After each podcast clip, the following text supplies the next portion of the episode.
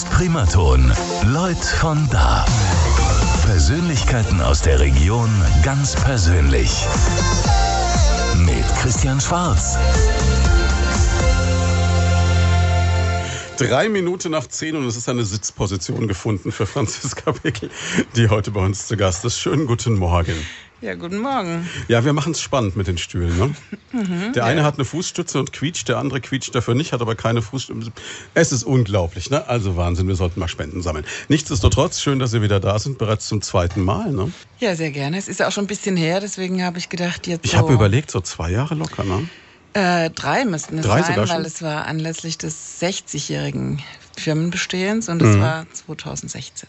Ja, und heute so mit lachendem und weinendem Auge. Also aus meiner Sicht natürlich mit weinendem Auge, weil als Kunde, der sich immer Bücher hat empfehlen lassen, gerade für die Mutter, ist jetzt natürlich eine Institution weg in Schweinfurt. Man muss es vielleicht erklären. Sie haben vor 23 Tagen, am 1. Juni, die Vogelbuchhandlung in die Hände von Thalia übergeben. Ja, das war ein fulminantes Ende nochmal, denn also wunderbarerweise hat die Stadt Schweinfurt geruht, mir einen tollen Abschied zu ermöglichen. Mhm. Denn es gibt ja einmal im Jahr die Möglichkeit, die Ladenschlusszeiten zu verändern. Und Okay. der 31. Mai war die lange Shoppingnacht. Und deswegen konnte ich da ganz exzessiv bis Mitternacht mich von allen Kunden, Freunden, Nachbarn und natürlich auch von allen Mitarbeitern verabschieden. Die sind nämlich alle gekommen, auch die, die frei hatten und Urlaub hatten. Und ja, 33 Jahre Selbstständigkeit waren dann schnipp am nächsten Tag einfach vorbei. Und wie ist das jetzt? Ich habe vorhin schon gefragt, fällt man in ein Loch, fällt man nicht in ein Loch? Also nö. Also das Loch, das suche ich noch. Mhm. Also das Erste, was mir natürlich aufgefallen ist, ist, wie unendlich groß die Liebe meines Mannes zu mir sein muss.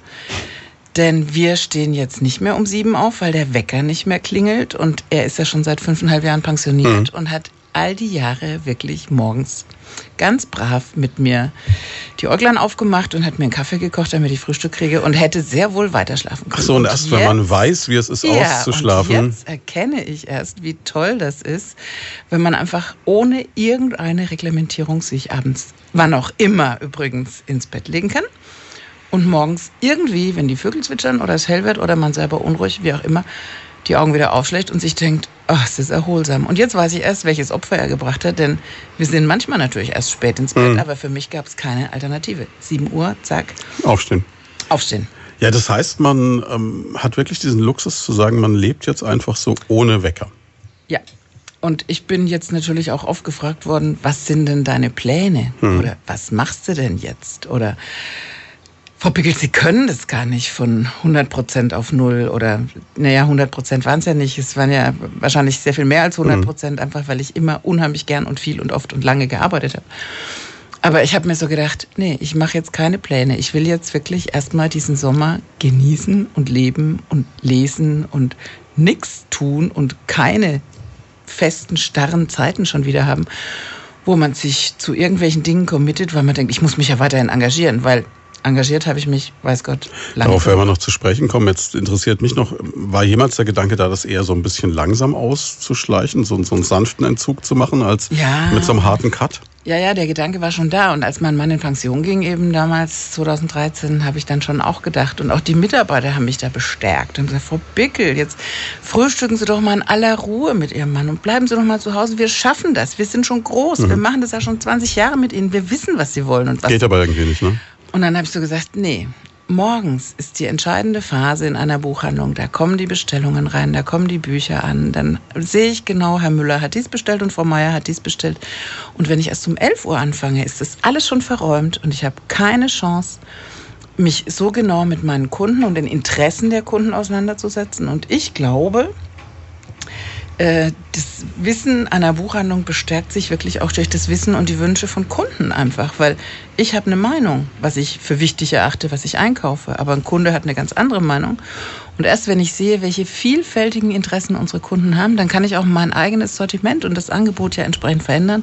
Und deswegen war für mich immer die Phase von 8.30 Uhr bis 9.30 Uhr die entscheidende im Laden und nicht, was ist nach 17 Uhr. Also eigentlich bevor die Tür überhaupt aufging. So ist es. Bevor die Tür aufgeht, werden die Weichen gestellt. Jetzt ist natürlich, kommen wir gleich in den Zusammenhang auf eine interessante Frage, das Sortiment einer Buchhandlung. Man könnte jetzt sagen, entweder man verkauft die Bücher, die man selber großartig findet, und Ja, verkauft die Bücher, hm, die einem Verlage vorstellen Ja. und äh, in Stößen irgendwo hinlegen. Das sieht man bei den großen Thalia Hugendubel, wie sie heißen. Oder äh, man, ja, man guckt, was wollen die Leute lesen. Ne?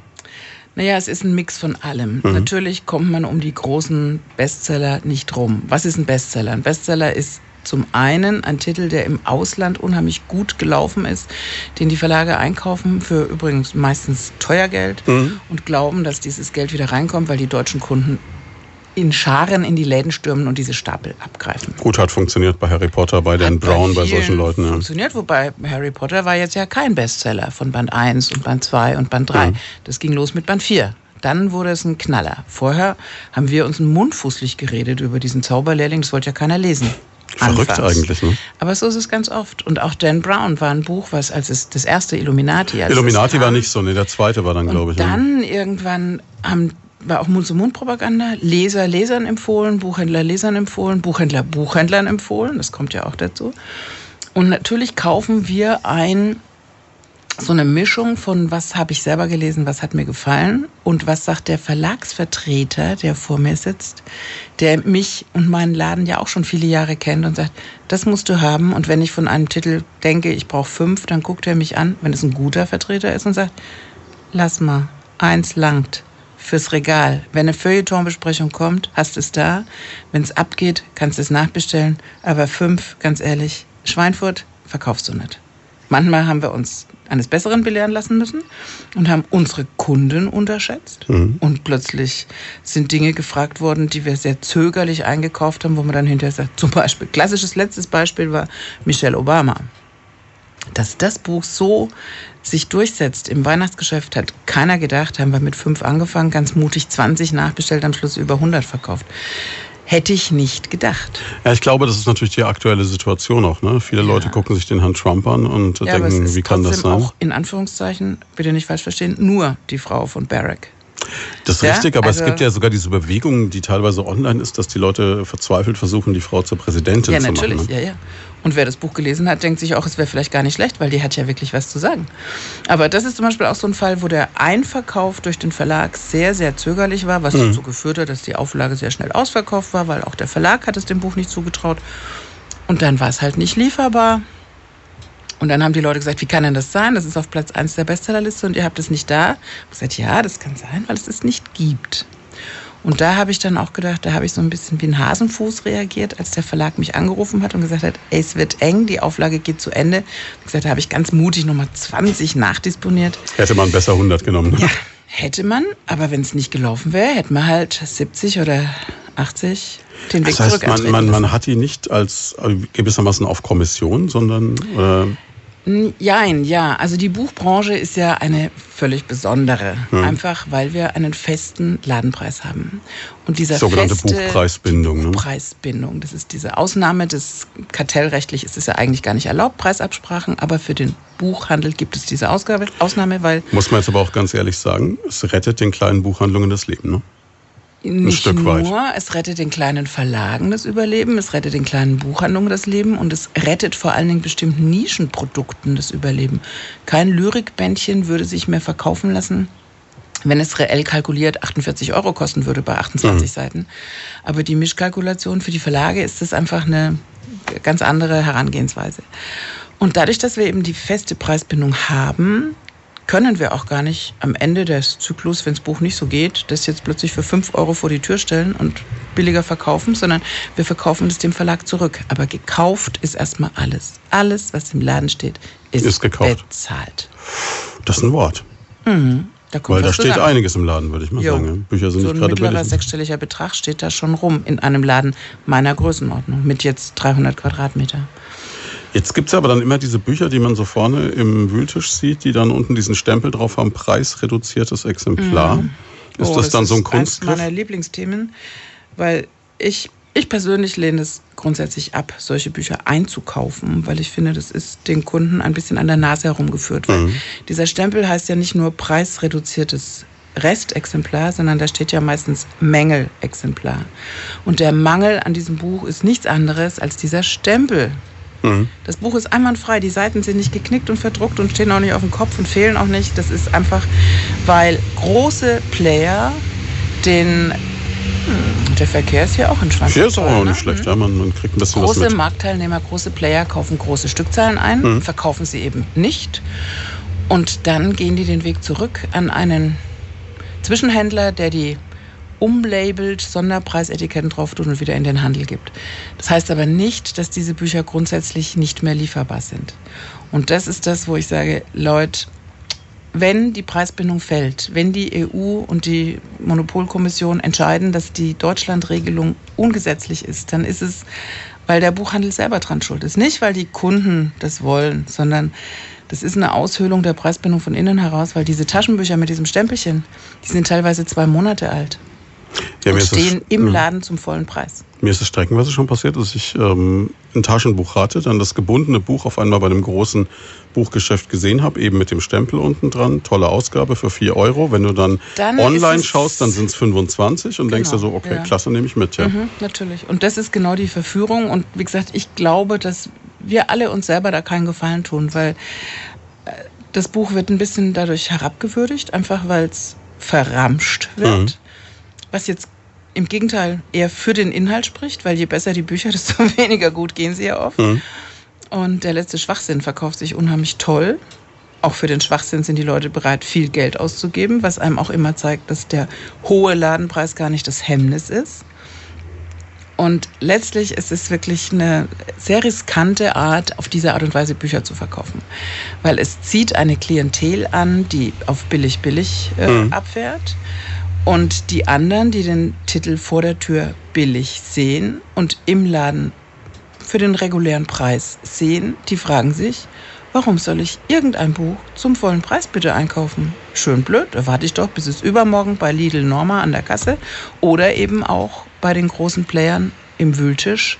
Ich habe es nie verstanden, warum ein Hugendubel in München am Stachus, Riesenfläche, ich glaube zehn Tische mit Billigbüchern hat und erst wenn man bis in den dritten Stock hochgefahren ist sozusagen, da kommen die schönen Bücher. Es wird sich irgendwie rechnen, in welcher Form auch immer, befürchte ich. Ja. Ja, es rechnet sich, ja, irgendwie schon. Vor allen Dingen rechnet sich für die Transporteure, weil die haben das Buch als Kilo abgerechnet auf dem Weg vom Verlag in den Laden. Dann haben sie den Kilopreis wieder abgerechnet vom Laden zurück an den Verlag. Dann noch mal. haben sie es nochmal abgerechnet. Die billige Ware wiegt ja immer noch genauso viel, wird ja nicht leichter durch den Stempel. Wieder zurück in den Laden. Wer verdient hat, sind die Benzinkonzerne und die Spediteure und es ist Dann reden wir jetzt noch gar nicht über ökonomisch CO2 und Ökologie und whatever. Genau. Die Homepage ist sofort weg. Das Mhm. ist verknüpft auf Thalia. Ich gehe da natürlich noch vorbei, weil ich nämlich mein Büro noch die nächsten Monate im Untergeschoss haben werde. Das war so ein Deal, den ich mit den Jungs gemacht habe. Ich gesagt, ihr kriegt das Firmenauto geschenkt und ich muss dafür nicht zu Hause ein Büro einrichten. Mhm. Denn eine GmbH abzuwickeln Dauert. ist jetzt nicht so direkt ein Spaziergang am Sonntagvormittag. Wir machen mal eben, weil da sind relativ viele Beiträge, die rückerstattet werden. Steuerliche Dinge natürlich, Rechnungen, die zu zahlen sind, Gutschriften, die zu kriegen sind, Kundenrechnungen, die einzutreiben sind. Wobei ich jetzt mal gleich sagen muss, über all die Jahre der Selbstständigkeit habe ich echt eigentlich immer Glück gehabt. Ich habe zwei Verfahren mal gehabt gegen jemanden, der im großen Stil eingekauft und nicht bezahlt hat. Und ansonsten sind die Schweinfutter Buchleser ehrliche Leute. Ich wäre jetzt auch noch nie auf die Idee gekommen, ein Buch auf Rechnung zu kaufen. Naja, das ist das Charmante an ihnen. Sie denken nicht so schlecht. Nee, ich aber denke halt, ich die dann bezahle ich's. Ähm, ach, jetzt habe ich kein Geld dabei, Sie kennen mich ja, kann ich es auf Rechnung mitnehmen. Oder es ist eben eine Firma, Kanzlei, wie auch immer. Die dann Weihnachtsgeschenke oder ähm, Fachbücher im ja, großen Stil kauft. Fachliteratur auf Mhm. ein Jahresabo von einer Zeitschrift kostet ganz schnell mal 300 Euro Mhm. und dann, wenn die Rechnung nicht bezahlt wird. So Dann halt, merkt aber ja. das ist, äh, um die Wahrheit zu sagen, also zu verschmerzen. Wenn ich, meine Steuerberaterin, die lacht immer. Sagt, ach, wir buchen mal wieder 12,40 Euro aus. Komm, richtig nicht auf. Handwerksbetriebe, wenn man sich überlegt, was da an Ausfällen ist, Ja, ist manchmal existenzbedrohend. Und deswegen denke ich mir, Menschen, die Bücher lesen, sind in aller Regel ehrliche und anständige Leute und zahlen ihr Ding. Ja, aber es ist, es ist wirklich faszinierend. Ich wäre jetzt, das ist vielleicht auch der Bonus der kleinen Buchhandlung, dass man sagt, man könnte ein Buch auch mal so mitnehmen. Ich wäre gar nicht auf die Idee gekommen, wenn ich das Geld jetzt dann merke, ich habe kein Geld anstecken, würde ich das Buch da lassen, würde zur Bank gehen, aber klar. Naja, sie hätten aber auch Kredit gehabt, selbstverständlich. Mensch. Mensch Herr Schwarz, Das selbstverständlich. hätte ich ausnutzen können.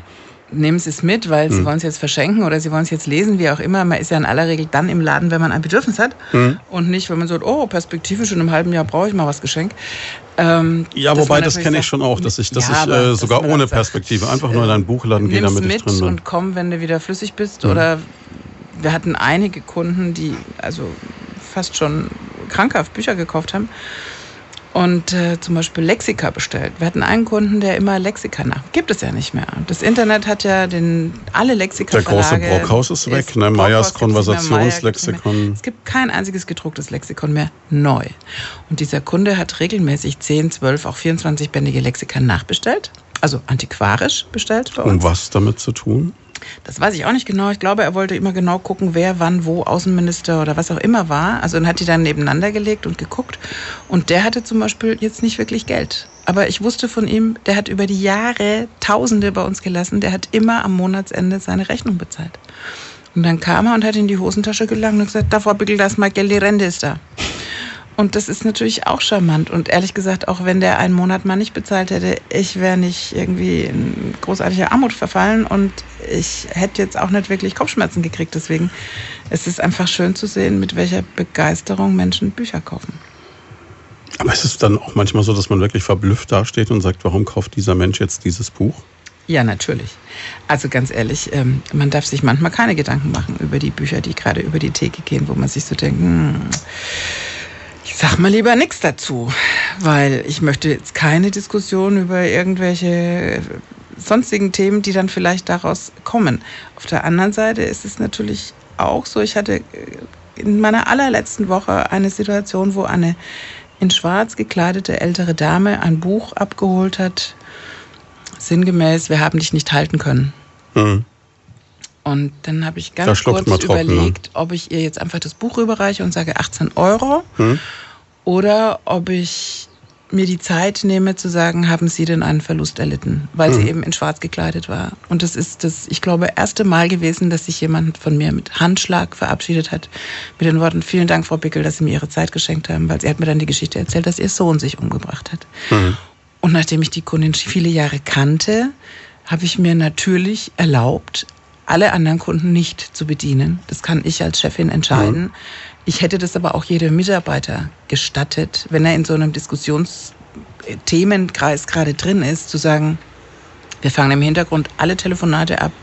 Da geht es gerade um ein menschliches Schicksal und offensichtlich hat jemand dieses Buch ja auch in einer, da kommen wir wieder zurück, in einer kleinen Buchhandlung bestellt, wo man diese Person kennt. Denn genau so ein Thema wäre prädestiniert für den Internethandel. Für eine Amazon-Bestellung, um es ganz hart zu sagen. niemandem gegenüberstehen. Mhm. Und die Frau hat natürlich auch wieder Tränen in den Augen gehabt. Aber es war für sie sicherlich auch eine, in gewisser Form eine Befreiung zu sagen, ich kann jetzt mal mit jemandem drüber reden, der offensichtlich sich für mich interessiert. Und das ist jetzt ein sehr krasses Beispiel, weil das ist eine existenzielle Geschichte, aber es gibt ja immer wieder Themen, wo ein Buch ein Thema anreißt, wo man ganz kurz überlegt, spreche ich oder Mhm. spreche ich nicht? Bin ich professionell und sage eben vielen Dank auf Wiedersehen? Oder bin ich professionell im emotionalen Sinne und sage, hm, wie ist es? Wie geht es dir denn? Ich habe gesehen, ich habe gehört, wie auch immer. Weil natürlich kenne ich jetzt nicht jeden Kunden und nicht jeden Schweinfurter, aber sehr, sehr viele. Und deswegen weiß man auch sehr, sehr viel über Menschen. Wenn man ein bisschen man, man, guckt. man lernt die Leute wirklich kennen, wie, Ja. wie ein Arzt oder wie ein Psychologisch ein Stück weit sogar. Ja? Letztlich ja, weil, also ich meine, natürlich gibt es auch ganz treue Kunden, Mhm. von denen ich sicher glaube, dass sie alle ihre Bücher bei uns gekauft haben, sodass ich direkt ein klassisches Kundenprofil anlegen Mhm. könnte, ohne das jemals getan zu haben, weil dazu bin ich persönlich viel zu faul, um, Um dann eine- festzustellen, so der eine- hat das, das, das, das, das so gekauft. eine ja. Strategie zu entwickeln und was biete ich dem an und für wen kaufe ich was ein, um das professionell aufzusetzen mit einer Excel-Liste oder einem Customer System Relationship, schieß mich tot System, was es da im Hintergrund alles gibt. Was ja die Stärke von Amazon und Kollegen ist, zu sagen, der hat das gekauft, dann hat er das gekauft, dann muss der jetzt als nächstes das Angebot Und dann kriegt er auf einmal auf einer ganz anderen Website Werbung für etwas, wo er sich sagt, meine wo Güte, woher wissen weiß, die das? Ja. Woher wissen die, dass ich mich gerade für einen Flug nach New York interessiert Mhm. habe oder so. Nee, das haben wir nie gemacht, aber letztlich ist es schon so, dass man das ist ja auch das, was ich in diesem einen Artikel noch gesagt habe. Es ist wirklich so. Aus Kunden werden Freunde. Ja, und ich glaube, Leute kommen ja auch wegen der Person, weil, wie Sie selber sagten, Sie haben die Buchpreisbindung, Sie können es überall bekommen. Und ich kenne das jetzt von einem Kollegen von Ihnen aus Würzburg, wird Ihnen bestimmt was sagen, Hermkes Romansmutig. So mhm. Fantasy ja, und Comics. Ja, ja. Und, und der Senior. Sehr speziell. Mhm, ja, Hermke Eibach, der war so, ich weiß nicht, ich habe früher mal wahnsinnig viel von dieser Fantasy verschlungen, Herr der Ringe abwärts. Und da bist du in den Laden gekommen und der guckt dich an und sagt, du hast doch das letzte Mal das gekauft, du musst jetzt mhm. das lesen. Und dann ging es bei ihm so weit, er hat quasi Amazon vorweggenommen. Der hat dann Bücher gelesen, hatte, glaube ich, 40.000 Bände selber zu Hause und hat die dann handschriftlich zusammengefasst und kam dann mit so einem Wust von Notizzetteln und gesagt, hier ist mein Eindruck zu dem Buch, liest dir das durch, dann weißt du, dass du es brauchst. Und bei dem ging es so weit, oh. dass er mir Bücher mitgegeben hat. Drachenbein-Trilogie, falls er mhm. zufällig mhm. zuhört. Von Williams. Von Ted Williams, mhm. genau. Und ich sagte, ich weiß nicht, also du nimmst das jetzt mit und wenn es dir nicht gefällt, musst du es nicht bezahlen. Oh. Und also das ist bis heute renne ich dahin. Im, das ist eine sehr spezielle Form der Kundenbindung. Mhm. Und die kann man sich natürlich auch nur in einem sehr engen Themensegment leisten. Ja, zweifellos. Ja. Weil offensichtlich war das auch sein persönliches Interesse. Absolut. Ich meine, der ist, glaube ich, Überzeugungstäter. Ich was das wäre jetzt bei Fantasy ganz Raus, verkehrt. Ja. Aber Sie haben sofort gewusst, Ted Williams. Ne? Naja, weil man die Titel natürlich gut mhm. kennt und oft verkauft hat. Aber never ever habe ich da reingeguckt. Ich Jetzt glaube immer Zeit, noch, die Nebel von lesen. Avalon stehen immer noch ungelesen bei mir zu Hause. Die Nebel von Avalon waren aber auch Zimmer, nicht so. Bradley, egal, ja. aber das waren fast Millionenseller. Ja, ja, und das hat auch sowas mit Frauenbewegung und dann im Mittelteil Wenn eine bestimmte Frau so. jetzt zuhört, wird die sagen, mein Gott, mit der spreche ich nicht mehr, das ist doch meine Lieblingsautorin. Und die hat ganz viel noch hinterhergeschrieben. Da Natürlich, ja. Von Avalon gab es alles. Ach, da gibt es als E-Book gibt es da jetzt noch 40 Stück, als mhm. gedrucktes Buch gibt es noch zwei. Auch ein Sinnbild für wo geht es hin mit unserer Branche? Ging mir vor kurzem, so mit meinem Vater mich unterhalten über Arthur Haley, sagt Ihnen vielleicht noch was, ja, ein amerikanischer Schriftsteller, der vom Airport, Flughafen über das Hotel, genau, über die ja, Pharmaindustrie, genau. über die Stromindustrie alles abgehandelt hat. Die Bücher bekommst du nicht mehr, es sei denn antiquarisch.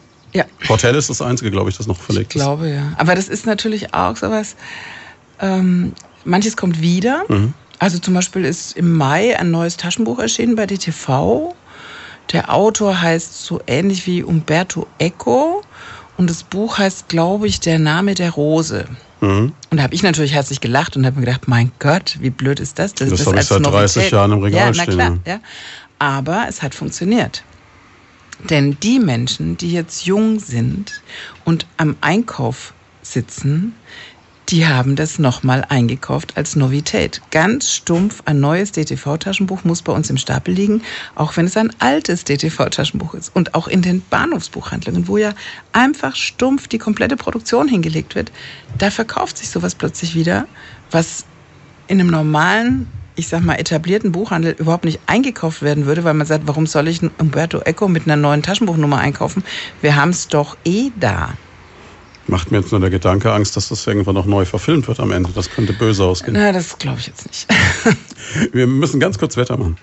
Ja, und damit zurück zu Lloyd von da an diesem Sonntag mit Franziska Pickel. Ich muss jetzt sagen, ehemalige Inhaberin der mhm. Vogelbuchhandlung ja. in Schweinfurt. Das ist, äh, es geht aber immer noch ein bisschen schwierig über die Lippen. Jetzt haben Sie, haben wir uns gerade unterhalten über diese ganzen Bücher, die man kaufen kann, nicht kaufen kann. Muss man auch manchmal jemanden vor einem Buch schützen, einen Kunden? Also macht man sich da selber dann das Geschäft kaputt und sagt, lesen das nicht, das ist nicht für Sie, das traut ja. nicht. Also ich schon, ich habe mir das Recht durchaus rausgenommen mhm. und ich denke mir, das ist auch ein Punkt des Erfolges letztlich, dass die Leute sagen, da kriegst du nicht um jeden Preis was vertickt, sondern äh, wenn ich weiß, dass das aus welchen Gründen auch immer für diese Person, die vor mir steht, die ich mehr oder weniger gut kenne, mhm. definitiv nichts ist, habe ich schon auch gesagt, lass gut sein, lass stecken, nimm was anderes oder in dem Fall für den und den schenk lieber einen Boxbeutel. Ja, so, also wo ich dann wirklich sage, nee, das, äh, mm, mm. und das ist ja das, das Tolle, Schrägstrich, auch das Hemmnis, je besser man jemanden kennt, desto schwerer fällt es demjenigen, für denjenigen was zu empfehlen. Ja, also mir geht es so, dass ich ich war ja oft genug bei Ihnen, Bücher zum Verschenken zu kaufen. Und ähm, ich habe dann auch immer das Problem, gerade wenn ich einer Person Bücher schenke, die was ganz anderes liest, als ich es lese. Und dann bin ich völlig raus. Also, ja, aber dafür ist ja die helfende Hand der Buchhändler. Genau, hat ja auch immer gut funktioniert. Naja, das letzte Mal haben wir dann noch was haben wir eins genommen. Doppelt, aber das, das, was wir dann stattdessen genommen haben, ist der Renner und das ist der Beginn einer Trilogie und die nächsten genau, zwei Festtage ja sind festgebucht. Auch, ich sage auch immer zu den Kunden, oder habe gesagt, muss ich ja jetzt lieber formulieren, wenn etwas geschenkt wurde, was man schon hat, hm Sag ich mal, Mensch, aber ist doch eigentlich der Beweis dafür, dass Wie der gut Schenker man den anderen kennt, ja. sie einschätzen kann, weil er hat gewusst, dass ihnen diese Art von Buch gefällt. Dass sie es jetzt gerade schon von anderer Seite geschenkt bekommen haben oder sich selbst gekauft haben. Naja, das ist halt so, aber ist doch eigentlich toll. Besser als ähm, einem Science-Fiction-Leser einen schnöden Schlitzerkrimi geschenkt, in der Hoffnung, dass der endlich mal von seinem Science-Fiction-Strip runterkommt. Nein, wenn einer ganz klar in dieser Linie ist, dann lässt er sich eigentlich auch nicht beirren. Dann Und ist das auch noch Periroden 1500, wenn es dann Völlig ist. egal. Jetzt haben Sie gerade schon den schnöden Schlitzerkrimi angesprochen. Und da gibt es ja ganz viel. Da gibt es auch im politischen Bereich Bücher, wo man so ein bisschen den Kopf schüttelt. Schützt man auch seine Buchhandlung teilweise vor Büchern? Dass man sagt, die nehme ich nicht ins Programm? Oder, die, oder ist man eigentlich dazu verpflichtet, wenn jetzt einer kommt und will unbedingt, was weiß ich, was war denn indiziert in den letzten Jahrzehnten? Gibt es immer Ja, viele? Akif Pirinci zum Beispiel war auf dem Index. Das ist so ein American Punkt. Psycho war oder ja, ist, glaube Brad ich. Easton Ellis war auch auf dem Index. Da gibt es durchaus unterschiedliche Meinungen von Buchhandlungen. Wir haben immer gut, gesagt, beim Fall Akif wir, Pirinzi hätte ich jetzt echt Schmerzen, weil ich würde nicht Das- wollen, dass dieses Wesen Geld verdient durch mich. Ja, aber steht es mir zu, Ihnen den Zugang zu dem literarisch sage ich jetzt nicht, aber zu diesem gedruckten Werk zu verweigern? Nein, wir haben in Deutschland eine Meinungsfreiheit. Und es kann auch nicht sein, dass die Zwischenhändler entschieden haben, diese Bücher nicht auszuliefern, Mhm. um den Leser davor zu bewahren, ihrer Meinung nach. Das ist eine echt grenzwertige Geschichte und Ja, ich denke immer, man muss es nicht anbieten. Das, das, und das Schlimmste- eine ist Akif Pirinci und das andere ist, ich sage jetzt mal Dieter Bohlen. Ja? Der hat ja auch eine Autobiografie geschrieben, wo viele Kollegen sich bewusst entschieden haben, dieses Buch nicht einzukaufen. Egal, es wurde ja dann später geschwärzt in manchen Mhm. Stellen. Dann war es nicht mehr indiziert sozusagen, aber Tatsache ist, es ist nicht meine Aufgabe. Ich kann im Vorfeld sortieren, deswegen heißt ja auch der Begriff der Sortimentsbuchhandlung. Und ich kann entscheiden, was kaufe ich ein, um es aktiv anzubieten. Aber wenn vor mir jemand steht, der einen Titel will, den ich nicht im Programm führe, aus welchen Gründen auch immer, finde ich es kritisch zu sagen, ähm, also ganz ehrlich, sowas bestelle ich Ihnen nicht. Das ist unter meinem Niveau oder das ist gegen meine politische Überzeugung, weil dann sind wir ganz schnell in einer Geschichte, wo Wo dann plötzlich haben, ja. thematische Themen hier und definitiv nicht da und dann geht das Ganze, läuft ein bisschen aus dem Ruder. Das ist eigentlich keine gute Entwicklung. Und letztlich, ganz ehrlich, es bringt die Leute nur dazu, aus dem Laden ins Internet abzuwandern, weil die Internethändler haben überhaupt keine Skrupel und bestellen jedem alles gern und haben dann noch das Profil dazu und können denjenigen einschätzen und das weiterverkaufen und, und, und. Wollen wir das? Ne, das wollen wir nicht. Dann lieber als Buchhandlung dastehen, die auch dieses Buch eingekauft hat. Kann sein, dass wir dann auch von Big Brother irgendwie auf einer Liste erschienen sind. Aber selbstverständlich haben wir es bestellt. Wir haben allerdings Vorkasse dann gemacht, weil es gibt ja auch Menschen, die gehen in Läden und bestellen Bücher, damit dann diese Läden diese Bücher haben und holen sie nie ab. Nur damit sie da Auch, drin stehen. Jo, das ist ja auch eine Form von Sortimentsgestaltung. Auf die Idee kam ich noch nie. Mensch, Herr Schwarz, Sie sind einfach so nett. Ich, ich, gehe mal noch ein paar Fantasy-Bücher bestellen für die Vogelbuchhandlung. Mai, mai, mai. Ja, aber es, es gab ja diese, ich denke, die, die extremste Diskussion in dem Zusammenhang natürlich die Frage, was passiert mit meinem Kampf, wenn das jetzt wieder gedruckt werden darf. Hätten Sie sich das in den Laden gestellt? Wir haben davon bestimmt 50 oder 60 Stück verkauft. Die Okay. kommentierte Ausgabe. Und auch für diese kommentierte Ausgabe wurden wir beschimpft, weil Menschen nicht verstanden haben, dass es eine wissenschaftliche Abhandlung der, der, des Werkes ist. Aber auch da gab es einige Buchhandlungen, die gesagt haben, sie verkaufen das einfach nicht. Und Hitlers Mein Kampf, Sie meinen jetzt das Originalbuch unkommentiert? Nein, das hätte ich mir natürlich nicht in den Laden gestellt, einfach weil es bis dato ja verboten war. Und als die 70 Jahre Schutzfrist der Autorenzeit äh, um war, gab es dann ja die kommentierte, Die kommentierte Ausgabe. Ausgabe, ja. Und äh, auch im Vorfeld konnte man ja das Buch bestellen, antiquarisch aus England oder so, und musste dann aber immer nachweisen, dass man es für wissenschaftliche Zwecke nutzt. Also wenn jemand gekommen wäre, hätte ich schon gesagt, jetzt gib mir mal deine Immatrikulationsbescheinigung oder was auch immer. Aber wir sind Gott sei Dank nie in die Situation gekommen, dass wir da diskutieren mussten und es bestellen mussten. Aber die kommentierte Ausgabe selbstverständlich. Aber auch die hat man sich auch manchmal gefragt, wer kauft die gerade. Gab es auch eine große Bandbreite. Wobei ich muss sagen, ich habe mich vor vielen Jahren im Geschichtsleistungskurs durch dieses Werk gequält. Und, boah, also das ist, das Das ist ja. kein Quell der Freude. nee. Hm. Nee, ich glaube noch nicht mal, wenn man die politische Gesinnung hat. Ich glaube, das war auch eines der großen Geheimnisse dieser Zeit, dass auch zu der Zeit, als es jeder zu Hause stehen haben musste, die wenigsten gelesen, Menschen es gelesen haben. die wenigsten, ist auch ja. egal. Genau. Also gut, naja, ja, jetzt ähm, haben wir vorhin schon über die Buchpreisbindung gesprochen. Bücher zu teuer, zu billig, gerade richtig vom Preis her? Also manchmal denke ich mir zu billig und mhm. manchmal denke ich mir zu teuer. Es ist wirklich beides da. Ähm, was wir festgestellt haben, es gibt ja in Deutschland 7% ähm, Mehrwertsteuer und mhm. in Österreich einen anderen Mehrwertsteuerschlüssel für Bücher, ich glaube 10%. Führt dazu, wenn ein Buch an der Theke liegt, kostet das 10 Euro und die Menschen legen mir 10,30 Euro abgezählt hin mhm. weil sie den österreichischen Preis gesehen haben. Ist für mich ein Zeichen dafür, dass der Kunde, der das Buch haben will, durchaus bereit ist, auch mehr zu bezahlen. Die Verlage sagen oft, die 10-Euro-Grenze ist die Schallgrenze. Wenn was über 10 Euro kostet, wird es nicht mehr eingekauft von den ganzen Kaufhof, Mediapartnern und so weiter, weil das die Grenze ist, über 10 Euro disponieren die nichts für diese ganzen Stapel, die in den Supermärkten liegen, beim Müllermarkt und wie auch immer. Da okay. ist 10 Euro eine Schallgrenze bis dato. Und deswegen sind gut verkäufliche Bücher, die locker 12 Euro hätten kosten dürfen können, mit 10 Euro ausgepreist worden, damit sie diese Nebenmärkte bedienen. Ist mir auch erst später klar geworden, dass das der Hauptgrund dafür ist. Gut, ich kenne jetzt noch diese, dieses Denken. Eine Generation vorher, da warte ich aufs Taschenbuch. Ja, natürlich. Das, das ist auch nach wie vor so.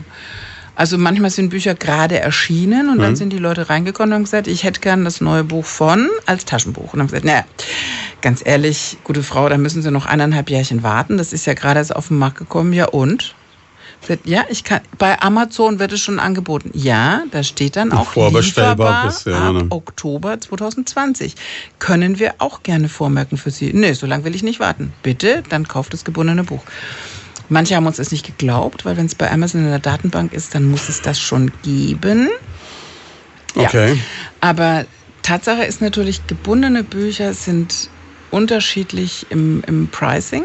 Mhm. Also gerade Diogenes, die ja als Schweizer Verlag massive Probleme mit der Euro-Franken-Geschichte hatten, haben ihre Preise erhöht.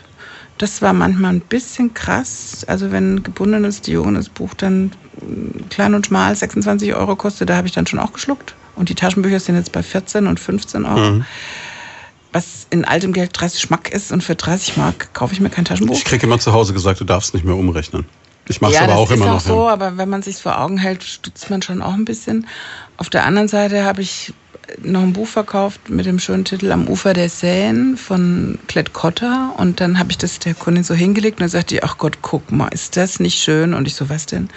Das Lesebändchen ist in den Farben der Trikolore. Ach das ist ein ganz, Gott, ganz tolles Buch. Es spielt in weiten Teilen in Saint-Germain-des-Prés, genau. behandelt ja. die Zeit äh, in Paris quasi, wo diese ganzen Existenzialisten Natürlich. irgendwie. Ist ein, ist ein sehr, sehr schön zu lesendes Buch, weil es Wissen vermittelt und gleichzeitig aber sehr belletristisch ist. Und obendrein handwerklich hervorragend gemacht. Ja, das dreifarbige Lesebändchen, schöner Schutzumschlag. Blau-Weiß-Rot, wunderbar. Und dann habe ich jetzt in der letzten Veranstaltung, wo ich eben war und Kollegen getroffen habe, den Vertriebsleiter darauf angesprochen, habe gesagt, das wollte ich Ihnen noch sagen. Ich wollte Ihnen noch eine Mail schreiben, aber ich bin dann mit dem Abwickeln der Buchhandlung so beschäftigt gewesen, dass ich es echt vergessen habe. Aber jetzt, wo ich Sie sehe, wollte ich Ihnen sagen, kommt ganz toll an. Und dann sagte er, tja, hat halt auch jetzt zwei Euro mehr gekostet im Ladenpreis. Aber es ist es wert. Also in der Kalkulation haben die dann einfach das Buch auf, ich glaube, 26 Euro gehoben. Hm, Aber sowas, es ist ja. wertig, es ist Fadenheftung, es ist ein es ist ein schön gemachtes Buch. Gut, es sind Fotografien gerne, drin, ja, wenn auch nur schwarz-weiß. Kann also nicht günstig sein, mh. aber die haben sich bewusst entschieden, das ein bisschen besser und ein bisschen schöner und ein bisschen teurer zu machen und der Erfolg gibt ihnen recht. Warum traut man sich das jetzt? Weil man weiß, das war schon in Frankreich ein riesiger Bestseller, da kann nicht so viel schiefgehen? Oder ist es dann... Ja, schon auch. Also der Vorlauf im Hersprungsland ist oftmals so, dass man sagt, ähm, komm, das machen wir jetzt. Manchmal geht es auch schief. Es gibt mhm. Themen, die nur in einem Land funktionieren und woanders verpufft es. Und dann haben die viel Geld ausgegeben und müssen dann ganz andere Sachen ganz oft verkaufen, um den teuren Einkauf wieder reinzufahren. Aber in aller Regel ist es schon ein, eine Garantie eigentlich. Wenn mhm. irgendwo auf der Welt Menschen ein Buch ganz toll finden, gibt es eigentlich keinen Grund, dass die Deutschen das jetzt nicht auch toll finden könnten. Tut's aber dann teilweise nicht weh, wenn Menschen weltweit ein Buch toll finden und man denkt sich dann realistisch gesehen, das ist doch wirklich brutaler Schund. Also ich denke immer noch, es ist jetzt schon wieder ein paar Jahre her, aber an Fifty Shades of Grey. Naja, das war jetzt ja wirklich ein Spezialfall. Weil dieses Buch hat ja im Internet vorab Erfolge gefeiert. Es war ja nur als E-Book zu haben. Und das war wirklich was, wo ich sagte, das ist mir unvorstellbar, dass Millionen Umsätze generiert werden können mit so einem Scheiß, auf Deutsch gesagt. Auf der anderen Seite natürlich eine Aber- Leistung, so ein Ding übers Genau. Internet so Guerilla-Marketing-mäßig zu pushen. genau. Ne? Das ist das Tolle. Und letztendlich hat der Riesenerfolg von Fifty Shades of Grey dazu geführt, dass in vielen, vielen Buchhandlungen plötzlich erotische Literatur wieder salonfähig war. Es gab mal vor Jahren die Schmuddelecke, wo irgendwie Joy of Sex und More Joy of Sex und noch irgendwas stand. Und dann gab es lange, lange nichts, dann vielleicht mal ein Kamasutra-Bändchen. Und diese Form von ja, Literatur will ich jetzt gar nicht sagen unbedingt, aber die, die erzählende Geschichte, dass Erotik erzählt wird. Das war eigentlich der Beginn von Fifty Shades of Grey für ein ganzes Genre. Bei uns hieß es dann sinnliche Seiten, bei manchen hieß es anders in der Überschrift, aber in den Spitzenzeiten hatten wir da auch ein ganzes Regal. Also nicht nur einen Regalboden, sondern ein ganzes Regal. Wie immer die Bücher dann heißen, Forever und For Me und For You Ja, aber und For gut, das Him ist und ja, was auch das immer. wirkt so austauschbar. Das also ist- das ist so. Ja, aber es gibt eine Vielzahl von Mädels und jungen Frauen, die dadurch erstmal wieder ans Lesen gekommen sind. Und da muss man natürlich auch sagen, dann lesen die vielleicht auch mal ein bisschen was Anspruchsvolleres. Und ich meine, eine Zeit lang hat es mich echt erschüttert, wenn man die 20 Titel der Bestsellerliste angeguckt hat, war, Das war nur so locker Zeug, ja. 10 davon Erotik. Locker. Ja, und gut, die aber anderen 10 davor waren war Krimis. halt, war halt auch jahrzehntelang nichts. Ne? Also ich glaube, genau. das Letzte, was es davor gab, das war so, es stand bei meinem Vater so in der dunklen Ecke vom Regal Harold Robbins oder Oh sowas. ja, die unersättlichen. Ja, ja. Mhm, ja. Ja, aber das ist sowas. Und damit ist es wieder ein bisschen salonfähig gemacht worden. Und dann ist es auch übrigens für junge Frauen oder junge Mädchen plötzlich ein Genre geworden. Und inzwischen gibt es auch im Jugendbuch diese Art von Literatur von Colin Hoover, wie auch immer. Also, das ist insgesamt war es ein Door-Opener sozusagen für ein ganzes Genre. Dass tatsächlich so viele Menschen so viel Geld damit verdient haben, ist mir unbegreiflich. Aber Sie sagen sich dann schon auch, also mir ist es dann schon egal, ob es jetzt eben äh, New Romantic ist oder weichgespülte Fantasy aller Tribute von Panem oder whatever. Hauptsache, die Menschen lesen überhaupt. Mal wieder. In So. aller Regel ja. Weil, also ich denke schon, dass das Lesen einfach Kopfkino. Es Hm. ist, ähm, in der Zeit stellst du nichts Schlimmes an. Da kannst du. das So ist gesehen. Schon, ja. Es ist schon, also Menschen zum Lesen zu bringen. Und in aller Regel ist es ja nicht so, dass jemand als Jugendlicher anfängt, eine Art Buch zu lesen und bis er die Augen zumacht im hohen Alter immer die gleiche Art Buch liest. Menschen entwickeln sich in ihrem Leseverhalten Hm, und das in stimmt, ihren ja.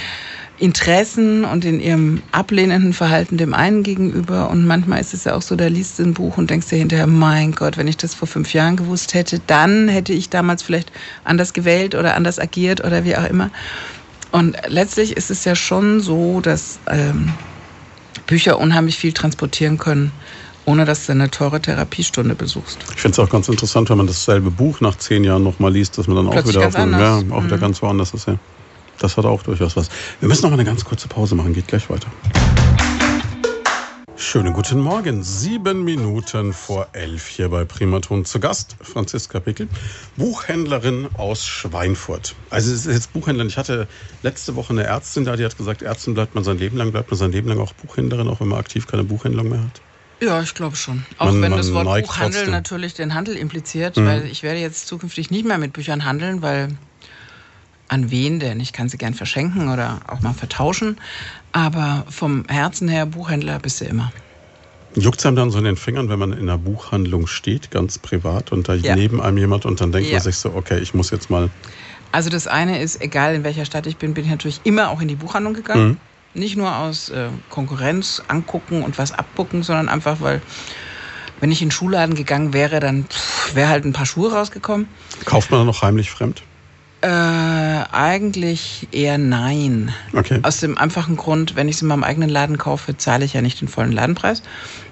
Mhm. Aber in den Läden, wo ich die Kollegen kenne, haben die mir durchaus dann unaufgefordert, wenn ich dann wirklich was hatte, gesagt, du kannst es mit Kollegenrabatt mitnehmen. Komm, nimm's mit. Ja, so. Also ich kenne natürlich auch unheimlich viele Mhm. Kollegen in anderen Städten. Aber was mich immer in den Fingern juckt, wenn ich sehe, dass ein Buch ein bisschen unordentlich da liegt, dann habe ich schon mal in einer fremden Buchhandlung mal ein bisschen Ordnung machen wollen. Aufgeräumt. Aufräumen, genau. Und das höre ich von ganz vielen Kollegen, das machen wir, glaube ich, alle.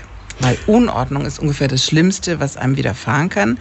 Wobei es da wiederum die anderen gibt, die sagen, je unordentlicher ein Laden, desto bereitwilliger stöbern die Kunden in dem Stapel und deswegen räumen die bewusst nicht auf. Da weiß ich manchmal nicht, ist das das Henne-Ei-Problem. Die kommen nicht zum Aufräumen oder machen sie es wirklich mit Absicht. Ich könnte es nicht, den Laden so unordentlich zu sehen. Deswegen würde ich automatisch aufräumen. Aber es gibt sicher Menschen, die haben da eine andere ja, Erfahrung oder auch eine andere ja, Grenze dessen, was erträglich ist. Und die finden es dann nicht so schlimm, wenn es rumliegt. Also ich kann es auch nicht mit rumlegen, muss ich ganz offen sagen. Aber hat man dann auch so eine, so eine Liste von Buchhandlungen, die man in seinem Leben mal gesehen haben muss, die man so abarbeitet? Also es gibt ja so, so ikonische Shakespeare's ja. and Company in Paris oder sowas. Genau, das habe ich natürlich gesehen. Und äh, es ist auch toll und man darf keine Fotos machen. Das heißt, man muss selber. Zu Recht, hin. ja, genau. Man kann das. Das ist auch ganz gut so. Wobei Shakespeare and Company gibt es in Berlin übrigens auch eine tolle Buchhandlung, die nur Philosophie und Theologie führt. Auch mit Katze und und, und Werkstatt. die Katzen gibt es natürlich auch in manchen hm. Buchhandlungen. Also ich habe schon viele Buchhandlungen gesehen in New York und in London und sonst wo und auch in Barcelona und wo ich noch nicht war, das ist diese in Holland gibt es eine ehemalige Kirche. Das habe ich auf das Bildern gesehen, ganz unfassbar, ganz sein. modern da war auch. Ne? Ich noch nicht, aber ansonsten habe ich mir eigentlich immer Buchhandlungen angeguckt, die Menschen gehören, mit denen ich im Ehrenamt zusammengearbeitet habe. Mhm. Einfach, weil ich mir gedacht habe, ich möchte einfach wissen, von was der spricht, wenn der von seinem Laden spricht. Ist es ein großer, ein kleiner, ein ordentlicher, ein schöner? Hat er eine gute Lage, eine schlechte Lage? Wie läuft das Personal rum, wie geht er mit seinem Personal um.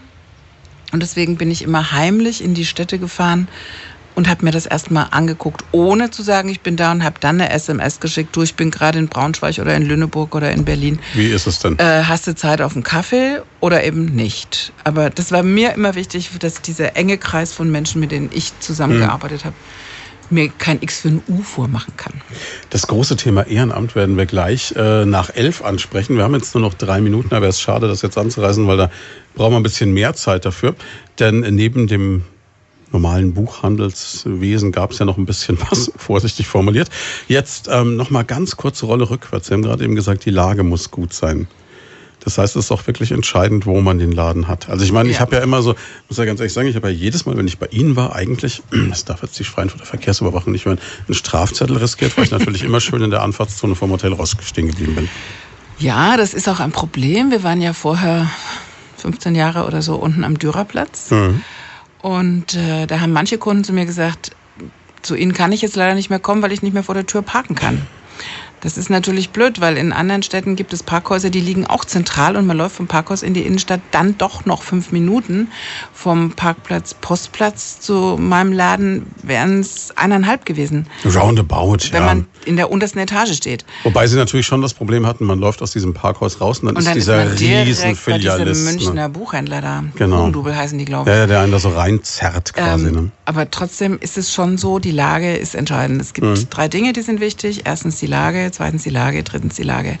Als wir damals vom Dürerplatz hochgezogen sind an Rossmarkt, waren das 50 Meter und schlussendlich waren es 50 Prozent mehr Umsatz auf Ernsthaft? einen Schlag. Mich hat, mich hat fast der Schlag getroffen, weil ich konnte mir nicht vorstellen, dass so viele Schweinfutter nicht wissen, dass es den Albrecht-Dürer-Platz gibt und dass da unten eine Buchhandlung ist. Aber de facto muss es so gewesen sein. Erschütternd. Eigentlich. Das ist wirklich verrückt. Also ja. hätte ich auch nicht gedacht, dass es wirklich diese ja. Menge ausmacht, hätte ich nicht ja, geglaubt. Das, aber das waren auch noch die goldenen Zeiten. Da gab es auch nicht so viel Internet. Und da gab es auch noch kein ECE e und da gab es auch noch kein Hugendubel. Und da gab es auch noch eine Rückert-Buchhandlung und eine Buchhandlung Hansen. Rückert-Buchhandlung kann ich mich noch erinnern. Da habe ich noch eine Harry Potter-Nacht mit moderiert mhm. vor vielen Jahren.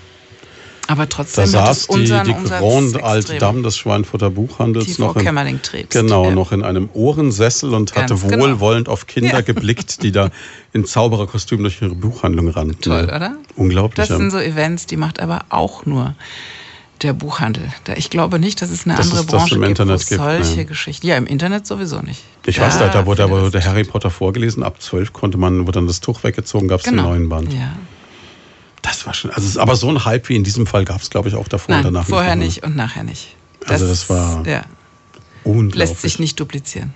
Ja. War schon also ich, ich habe Ja. hab, äh, Volontäre oder Volontärinnen hier erlebt, die haben sich freigenommen am Tag nach dem Erscheinen des Harry Natürlich, Potters, weil sie das Buch Lesen. lesen mussten. Mhm. Also unfassbar. Machen ganz kurz Nachrichten, dann geht's weiter. Hier ist Primaton. Leut von da. Persönlichkeiten aus der Region ganz persönlich.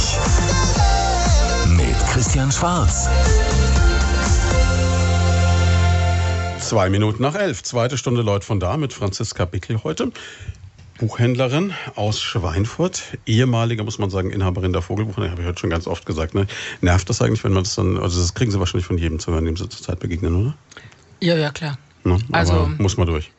Ja, da muss man durch, weil irgendwann ist es halt Schluss. Hm. Irgendwann ist es das gewesen. Ja, irgendwann wird man doch wieder als Mensch Und, wahrgenommen, nicht als äh, Inhaberin. Das ist ja, dass viele Leute haben ja durchaus, äh, wissend wie ich heiße, mich aus Versehen trotzdem mit Frau Vogel angesprochen. Einfach, das ist aber auch in Ordnung, weil dann weißt du wenigstens, du bist richtig verortet. Heißt ja auch nur deshalb nicht Bickel Buchhandlung, wäre ja schön gewesen mit BB, ne, so wie Brigitte Bardot, aber sie haben sich gedacht, ich habe es von einer Frau Vogel übernommen, dann heißt bleibt Genau, und das war 30 Jahre Buchhandlung Vogel und dann habe ich damals gedacht, als Jungspund, als ich nach Schweinfurt kam mit 27, warum soll ich das jetzt ändern? Und Frau Vogel ist übrigens letztlich auch der Grund dafür, dass ich jetzt so frühzeitig eigentlich aufgehört habe, denn Frau Vogel hat ihre Buchhandlung verkauft, da war sie über 70.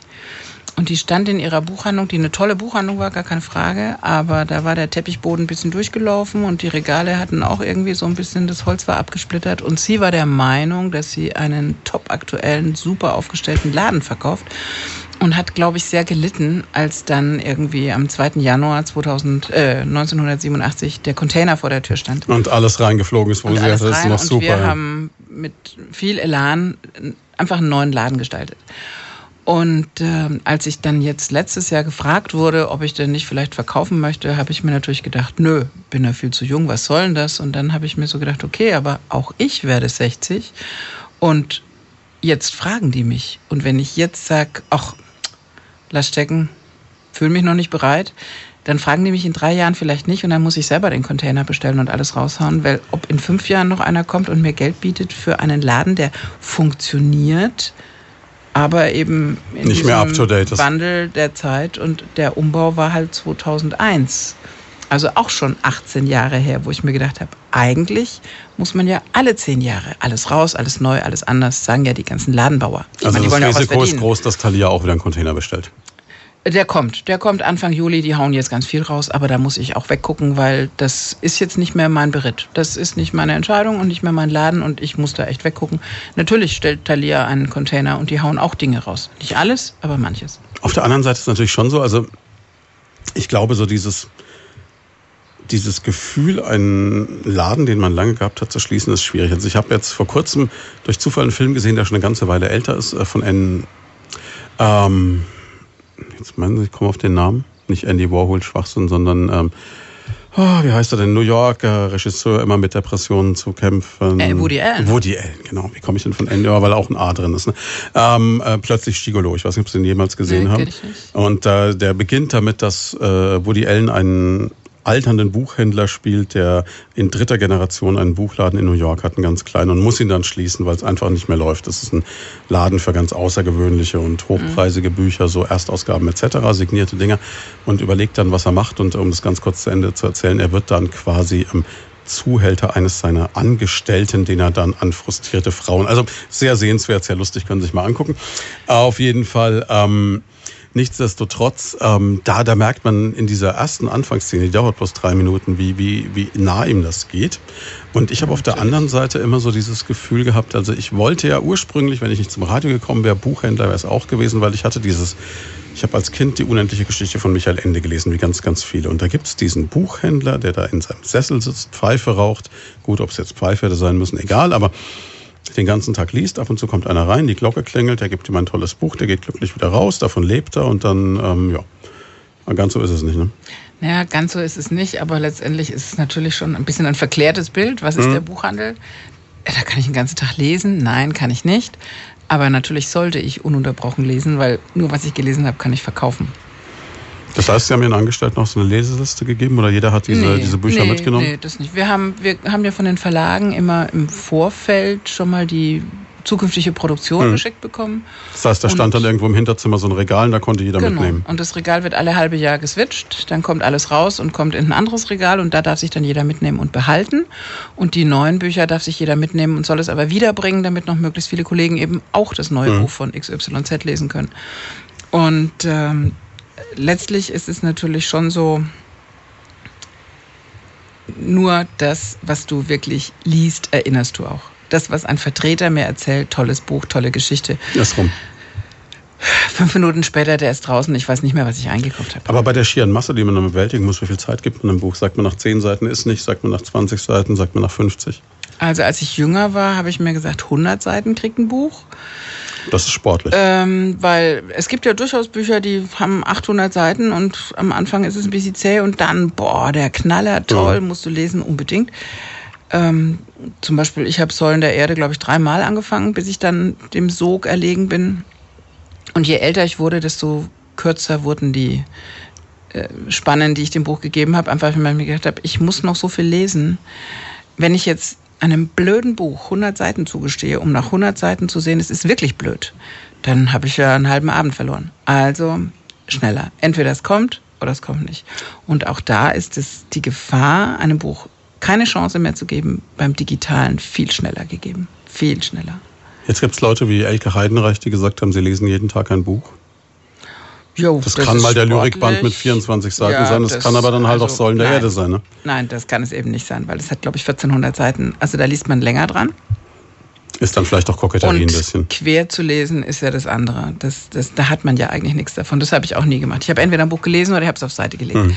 Aber dieses, ich lese kursorisch und nur jede vierte Seite, damit ich ungefähr weiß, um was es geht, dann nehme ich mir doch selber den Lesegenuss. Dann habe ich auch nichts davon. Kann ich mir für die Klassiker Kindlers ja. Literaturlexikon zulegen, da ist es zusammengefasst. Ja, so, genau kurz und knapp, aber nee, das macht keine Ja, wobei es natürlich schon so Leute gibt, wie jetzt gerade Säulen der Erde kennt Follett. Das ist ja jemand, der, glaube ich, inzwischen 70 Leute beschäftigt oder so, gibt es die Legende und äh, seine Bücher mehr oder weniger schreiben lässt. Und im Endeffekt schreibt er ja, brutal gesagt, seit Säulen der Erde immer das gleiche Buch, nur zu anderen Epochen. Ja, spielt in einer anderen Zeit und ein bisschen andere Personen, aber im Endeffekt ist es immer das gleiche. Und interessanterweise finden, finden die Leute das auch nach wie vor toll. Das ja, 100 Trilogie war, glaube ich, ein Riesenerfolg. Ne? Ja, klar.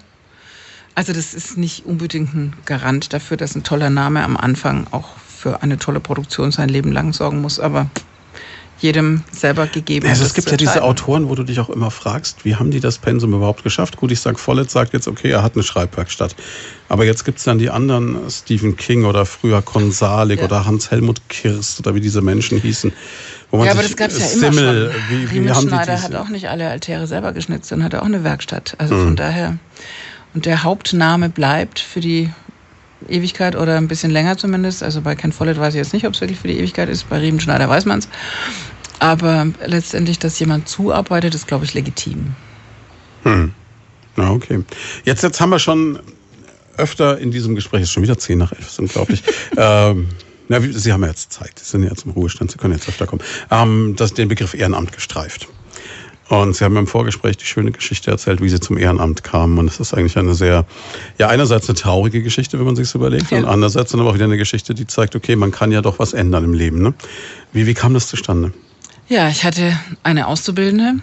Also ich hatte im Laufe meiner Berufstätigkeit, ich glaube, 50 Auszubildende, aber mhm. ich hatte da eine Auszubildende, die kam weinend von der mündlichen Prüfung zurück und hat gesagt, Frau Pickel, das war ganz furchtbar. Da hat mich jemand geprüft und der hat mich Sachen gefragt, die habe ich noch nie gehört und das weiß ich gar nicht, von was er gesprochen hat und das war ganz schlimm. Und die ist de facto, also die war nicht durchgefallen, aber sie mhm. hatte eine richtig schlechte Note.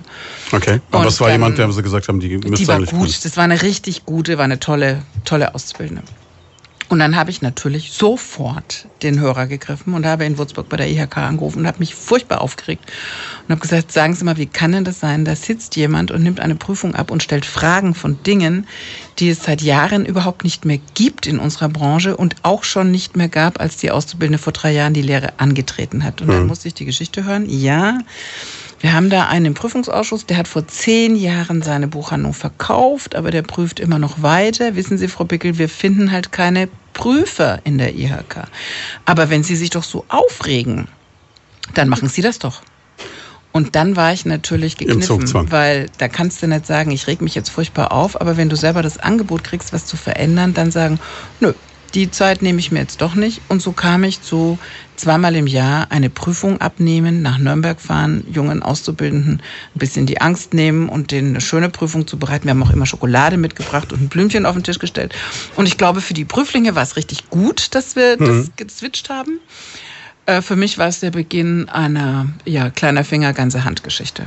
Das heißt, man hat dann jemanden, wo man gesehen hat, okay, die haben wir jetzt, die haben wir gecrasht, die ist jetzt äh, engagiert. Da gibt es dann noch eine Aufgabe obendrauf. Ja, das kam in dem Fall dann nicht von der IHK, sondern vom Landesverband des Börsenvereins in München, wo dann jemand mich anrief und sagte, Sie engagieren sich doch schon so ein bisschen für die Ausbildung und mhm. wir haben immer nur so alte Kollegen hier und wir brauchen mal jemand Jungen. Und jung ist jetzt witzig, da war ich irgendwie auch so Ende 30 oder so, aber im Verhältnis zu denen, die halt schon in den Gremien saßen, war ich echt der Jungspund. Jung, ja. Und dann habe ich da auch wieder diese Frage gestellt, naja, wie viele Tage sind das denn wohl? Mhm. Naja, wir haben zwei Sitzungen im Jahr, eine im Frühjahr, eine im Herbst. Klingt beherrschbar, Und ja. dann habe ich mir gedacht, boah, da komme ich mal wieder nach München mhm. und Hauptstadt.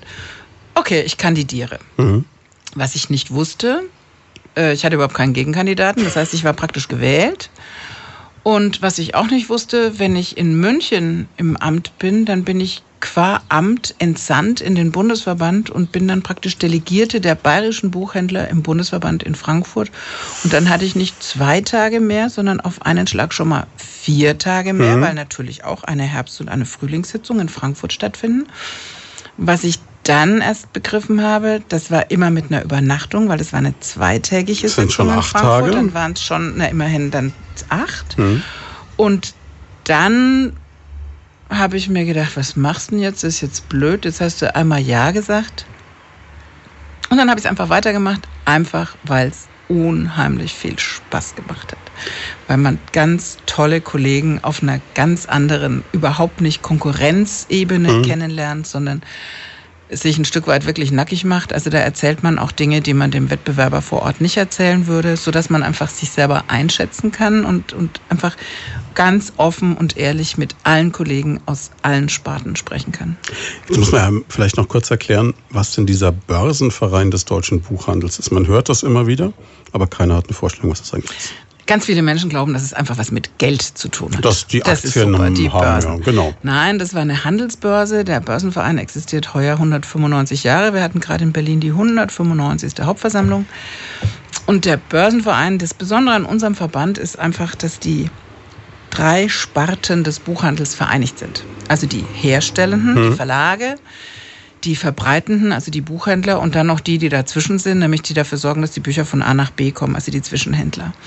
Und das ist das Besondere, dass also alle, die mit dem Medium Buch arbeiten, an einem Tisch sitzen. Mhm. Und deswegen haben wir auch in Berlin oder in Brüssel eine sehr viel stärkere Stimme als ein Verband, weil eben nicht die Wettbewerber sich jeder für sich sein Chefchen ins Trockle holen will. Und wenn jemand nach Berlin fährt und zu irgendeinem Ministerium, ob es jetzt Wirtschaft oder Justiz oder Finanz ist, und sagt, ich möchte gerne, dass das und das und das so bleibt, weil dann stehen dahinter nicht einer, sondern drei Verbände eigentlich, die sich halt im Konsens zusammenfinden.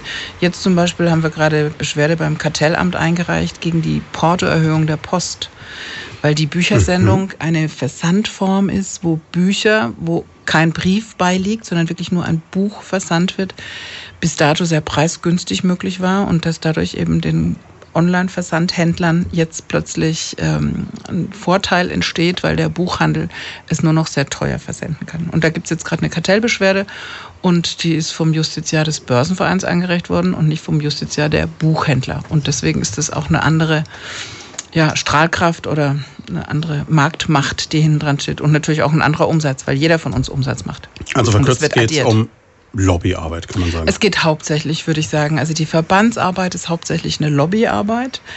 Zum einen das Gleichgewicht zwischen der Verlag ist übermächtig und mhm. der Buchhändler ist die kleine Maus am Ende, der sich nicht wehren kann, das ein bisschen wieder auf gerade Füße zu stellen.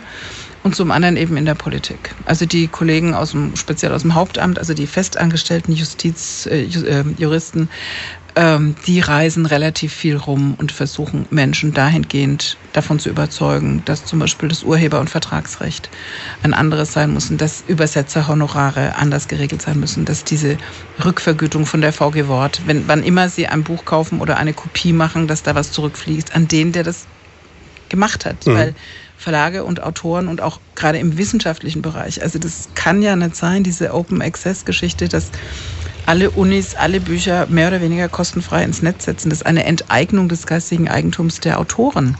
Ja, ich denke mir es auch immer wieder, wenn man jetzt gerade jetzt so im Bereich Hörbuch, ne, wenn ich mir das anschaue, wenn ich jetzt 9 Euro Batsch im Monat an Apple zahle, dann habe ich Zugriff auf, ich weiß nicht wie viel, Zehntausende von Hörbüchern. Das ist natürlich einerseits angenehm, andererseits sage ich mir, was bleibt für den Autoren noch hängen? Das ist genau das Problem. Und ich meine, die Musikbranche ist da nieder. Das sieht man durch die Mhm. Und ganzen den Büchern, die sind auf dem Weg dahin, ja. Und das ist ein Stück weit der Weg dahin, weil auch beim E-Book-Markt ist es ja so, Sie können für 10 Euro äh, E-Books Flatrate. Flatrate kaufen. Und letztendlich, pff, ja, ein Buch lese ich eh nicht zweimal, dann ist es doch egal, ob ich es mir leihe oder kaufe. Und wenn ich vier Bücher im Monat kosten, also für diese 10 Euro dann kostenfrei ausleihen kann, dann mache ich das, weil im Regal habe ich sie ja eh nicht stehen. Und das ist Doch, letztlich. also ich bin so. und Ja, ich, ich, ich, so leihe, und ich ich, bin ich so, leihe keine Bücher, weil ich weil ich es nicht ertrage, sie danach nicht mehr zu ganz, haben. ganz Und ich lese auch viele Bücher Menschen. öfter. Ja, aber viele Menschen haben zu uns ja immer gesagt, wenn ich jetzt das Buch kaufe, haben sie auch das Regal für mich, weil mein Regal platzt aus allen Nähten und deswegen sind sehr, sehr viele Kunden. Oh, man kann in ein Regal mehr aufstellen, man kann querlegen. Ja, ja, das auch doppelstellen. Ja, Doppelstellen geht auch. Querlegen. Ich bin im Moment noch bei Querlegen. Ich bin noch nicht bei Doppelstellen. Aber hoffentlich so, dass man die Titel lesen kann. Ja, natürlich, wie sonst. Naja, manche Verlage drucken ja den Rückentitel auch andersrum. Dann hat man die Bücher alle so, dass sie eigentlich das Cover vorne haben und dann stehen sie ein bisschen Kopf. Das ist ja das. Wenn man manchmal am Bücherregal entlang geht, muss man manchmal den Kopf drehen. Es ist sowieso die interessante Frage, auch bei Büchern, stellt man sie oder legt man sie? Also Karl Lagerfeld, der ja ganz, ganz viele Bücher hatte, habe ich ein Foto von seiner Bibliothek gesehen. Alle gelegen. Der hat alle gelegt, Mhm. weil er behauptet hat, es ist besser für die Bücher. Das glaube ich sogar. Man muss halt den Platz haben, ne? Genau. Der hatte ihn, also. Ja, in seinen vielen Häusern. Schön. ne? Ja. Also das war schon faszinierend, aber ich habe dann, Biblioman. ich hab dann auch kurz überlegt, ob ich jetzt umgesteige auf Legen, aber dann muss ich neu mieten. Ja, genau. Das ist die Schwierigkeit. Die Bibliothek von Bergheim. Ja, wobei ich wirklich einen Bekannten habe, der allerdings in Nürnberg wohnt, der ähm, Junggeselle ist und der eine zweite Wohnung angemietet hat. Für die Der Bücher. Traum. So jemand hätte ich gerne als Kunden gehabt. Unfassbar. Dann, ne, der, der, hat, der hat schon eine Wohnung, die war voll mit Büchern. Dann wurde die Wohnung gegenüber frei auf dem gleichen Stockwerk. Die hat er gemietet und hat sie mit. Mhm. Büchern gefüllt. Toll. Und, und Umberto Eco hat, glaube ich, mal gesagt, als man ihn fragte, was das Tollste war nach dem Erfolg von Name der Rose, er kann jetzt endlich alle Bücher kaufen, die er schon immer lesen wollte. Mhm. Großartig. Ja, wo, wobei es natürlich auch diesen Punkt gibt, dass man dann an den Punkt kommt, wo man dann realistisch sagen muss, das, was ich jetzt schon zu Hause stehen habe, werde ich bis zum Schaff Lebensende nicht nicht mehr bewältigen. Das kann natürlich auch passieren. Aber muss man durch wahrscheinlich. Ne? Da muss man durch. Und das ist so ein Punkt, wo ich auch denke, also ich bestelle mir jetzt schon wieder Bücher, die im Herbst erscheinen, weil ich so denke, hm, Ach so, Sie werden, kriegen natürlich noch sämtliche Kataloge und alles. Ne? nee, d- ja, die Kataloge bleiben im Laden, aber Mhm. ich kriege die die E-Mails und die Newsletter und dann schreibe ich natürlich meine mir verbliebenen Kontakte an und sage, schick mir mal das und schick mir mal das und dann kommt dies und dann kommt das und das ist einfach Ja, aber das ist das Fatale, was ich als Journalist auch habe. Dann weiß man, es erscheint ein neues Buch und dann fängt man so an, mit der Presseabteilung zu hadern. So, Mhm. Kann ich nicht schon die Korrekturfahnen mal haben, damit ich schon mal lesen kann oder so. Machen die teilweise. Da haben sie früher gemacht. Ich weiß nicht, ob sie jetzt noch machen. Machen sie, aber das ist andersrum. Das ist, war für uns immer ein bisschen blöd. Du hast ein Buch gelesen, das möchtest du jetzt gerade verkaufen, weil Mhm. da steht jemand vor mir, der genau das will. Da kommt jetzt zum Beispiel in dem nächsten Buch raus über eine Malerin in der preußischen Porzellanmanufaktur. Mhm. Angenommen, es käme jetzt jemand in den Laden und braucht ein Buch über eine Porzellanmalerin, würde ich sagen, 20. Oktober. Hm, kommt eins. Und das ist blöd. Weil wir haben ja immer praktisch ein Viertel, mindestens Vierteljahr im Vorfeld schon gelesen. Mhm. Und das, was ich gerade gelesen habe, das will ich genau jetzt verkaufen. Mhm. Eigentlich müsste man das Buch liegen lassen, bis es auch wirklich im Handel ist und dann anfangen zu lesen. Geht aber nicht, weil dann kommt jemand und sagt, Frau Pickel, haben Sie das Buch schon gelesen? Und sagen, die Erwartungshaltung nee, ist, am Erscheinungstag soll ich es noch. gelesen Mhm, haben. Ne? Natürlich, ja. Das ist ein bisschen schwierig. Bin ich dann aber auch in der Situation, dass ich Bücher lesen muss, die ich im normalen Leben niemals lesen würde? Habe ich nie gemacht. Okay. Habe ich persönlich nie gemacht, weil die Zeit war mir zu schade. Mhm. Wir machen eine ganz kurze Pause, geht gleich weiter. Fünf Minuten vor halb zwölf. Einen schönen Vormittag. Zu Gast Franziska Bickel von der Vogelbuchhandlung. Jetzt Thalia Buchhandlung, denn vor 23 Tagen genau hat sie sie abgegeben. Und jetzt äh, habe ich gerade eben schon während ähm, Musik lief bei uns gefragt, wie Sie denn die, zu, äh, die Zukunft der Buchhandlungen sehen. Ich bin gerade ein bisschen irritiert, weil offensichtlich irgendein Leben gerettet werden musste gerade im Hintergrund. Aber gleich ist das Blaulicht auch durch. Beziehungsweise die Sirene. So, jetzt. Ähm, Ja, wie, wie geht's weiter? Weil man hat ja schon das Gefühl, so als Laie, dass die ganzen Kleinen verschwinden und die Ketten immer mehr werden. Ja, und letztendlich ist es natürlich schon so, die Ketten sind dann diejenigen, die das Überleben retten von kleineren Läden, wie jetzt in meinem Fall, weil ein kleinerer, unabhängiger Privatmensch hätte sich das vielleicht auch nicht getraut. Mhm. Und wenn er sich getraut hätte, hätte er vielleicht von der Bank auch nicht das Geld bekommen, um das zu finanzieren. Und deswegen ist es natürlich schon so, dass in vielen Städten auch dann bestimmte Ketten alteingesessene Läden übernehmen. Trotzdem und ganz unabhängig davon gibt es ganz, ganz viele engagierte junge Kollegen, die oftmals äh, den elterlichen Betrieb jetzt übernehmen oder einfach eine Neugründung machen, teilweise auch mit einem Genre. Also ob das jetzt hm. immer Science Fiction und Fantasy sein muss, manchmal ist es auch ein Comicladen. Auch anderes, ja. Also die Frauenbuchläden gibt es jetzt nicht mehr so, wie es früher mal gab, aber. Aber das war doch mal ein Riesentrend, äh, 70er, ne? Ja klar. Und äh, letztlich alles hat seine Berechtigung und ähm, ich glaube schon, dass es den unabhängigen Buchhandel auch in Deutschland weiterhin geben wird. So wie er auch in Amerika übrigens im Moment wieder am Erstarken ist. Das ist ja immer so ein bisschen zeitversetzt. Alles, was in Amerika war, kommt irgendwann auch zu uns. So waren es da auch die großen Ketten und dann hat in Amerika ein Kettensterben eingesetzt. Die großen Buchhändler gibt es alle nicht mehr und jetzt kommen wieder die kleineren und unabhängigen. Auch in den kleineren ländlichen Gegenden erstarkt das wieder. Und ich persönlich bin äh, ganz fest davon überzeugt, dass der stationäre Buchhandel eine ganz große Chance hat zu überleben, denn Amazon eröffnet zunehmend stationäre Geschäfte und Amazon ist jetzt die Krake und der Feind des Buchhandels all immer gewesen, aber trotzdem muss man sagen, die machen ihr Ding richtig gut. Mhm. Und wenn Amazon vom Online-Händler zum stationären Händler umswitcht, ist es für mich ein Beleg geben, ja. dafür, dass die denken, so verkehrt ist es mit diesem Buchhandel und dem Laden ja wohl nicht. Und deswegen denke ich, Leute, guckt euch an. Ich meine, es gibt es jetzt in Seattle und in New York, glaube ich. Irgendwann kommt es nach Berlin und nach Hamburg. Es wird jetzt nicht fleckendeckend demnächst auch in Schweinfurt einen Amazon-Buchladen geben. Aber trotzdem ist es für mich ein ganz tolles Signal, dass auch ein Online-Händler plötzlich sesshaft werden will.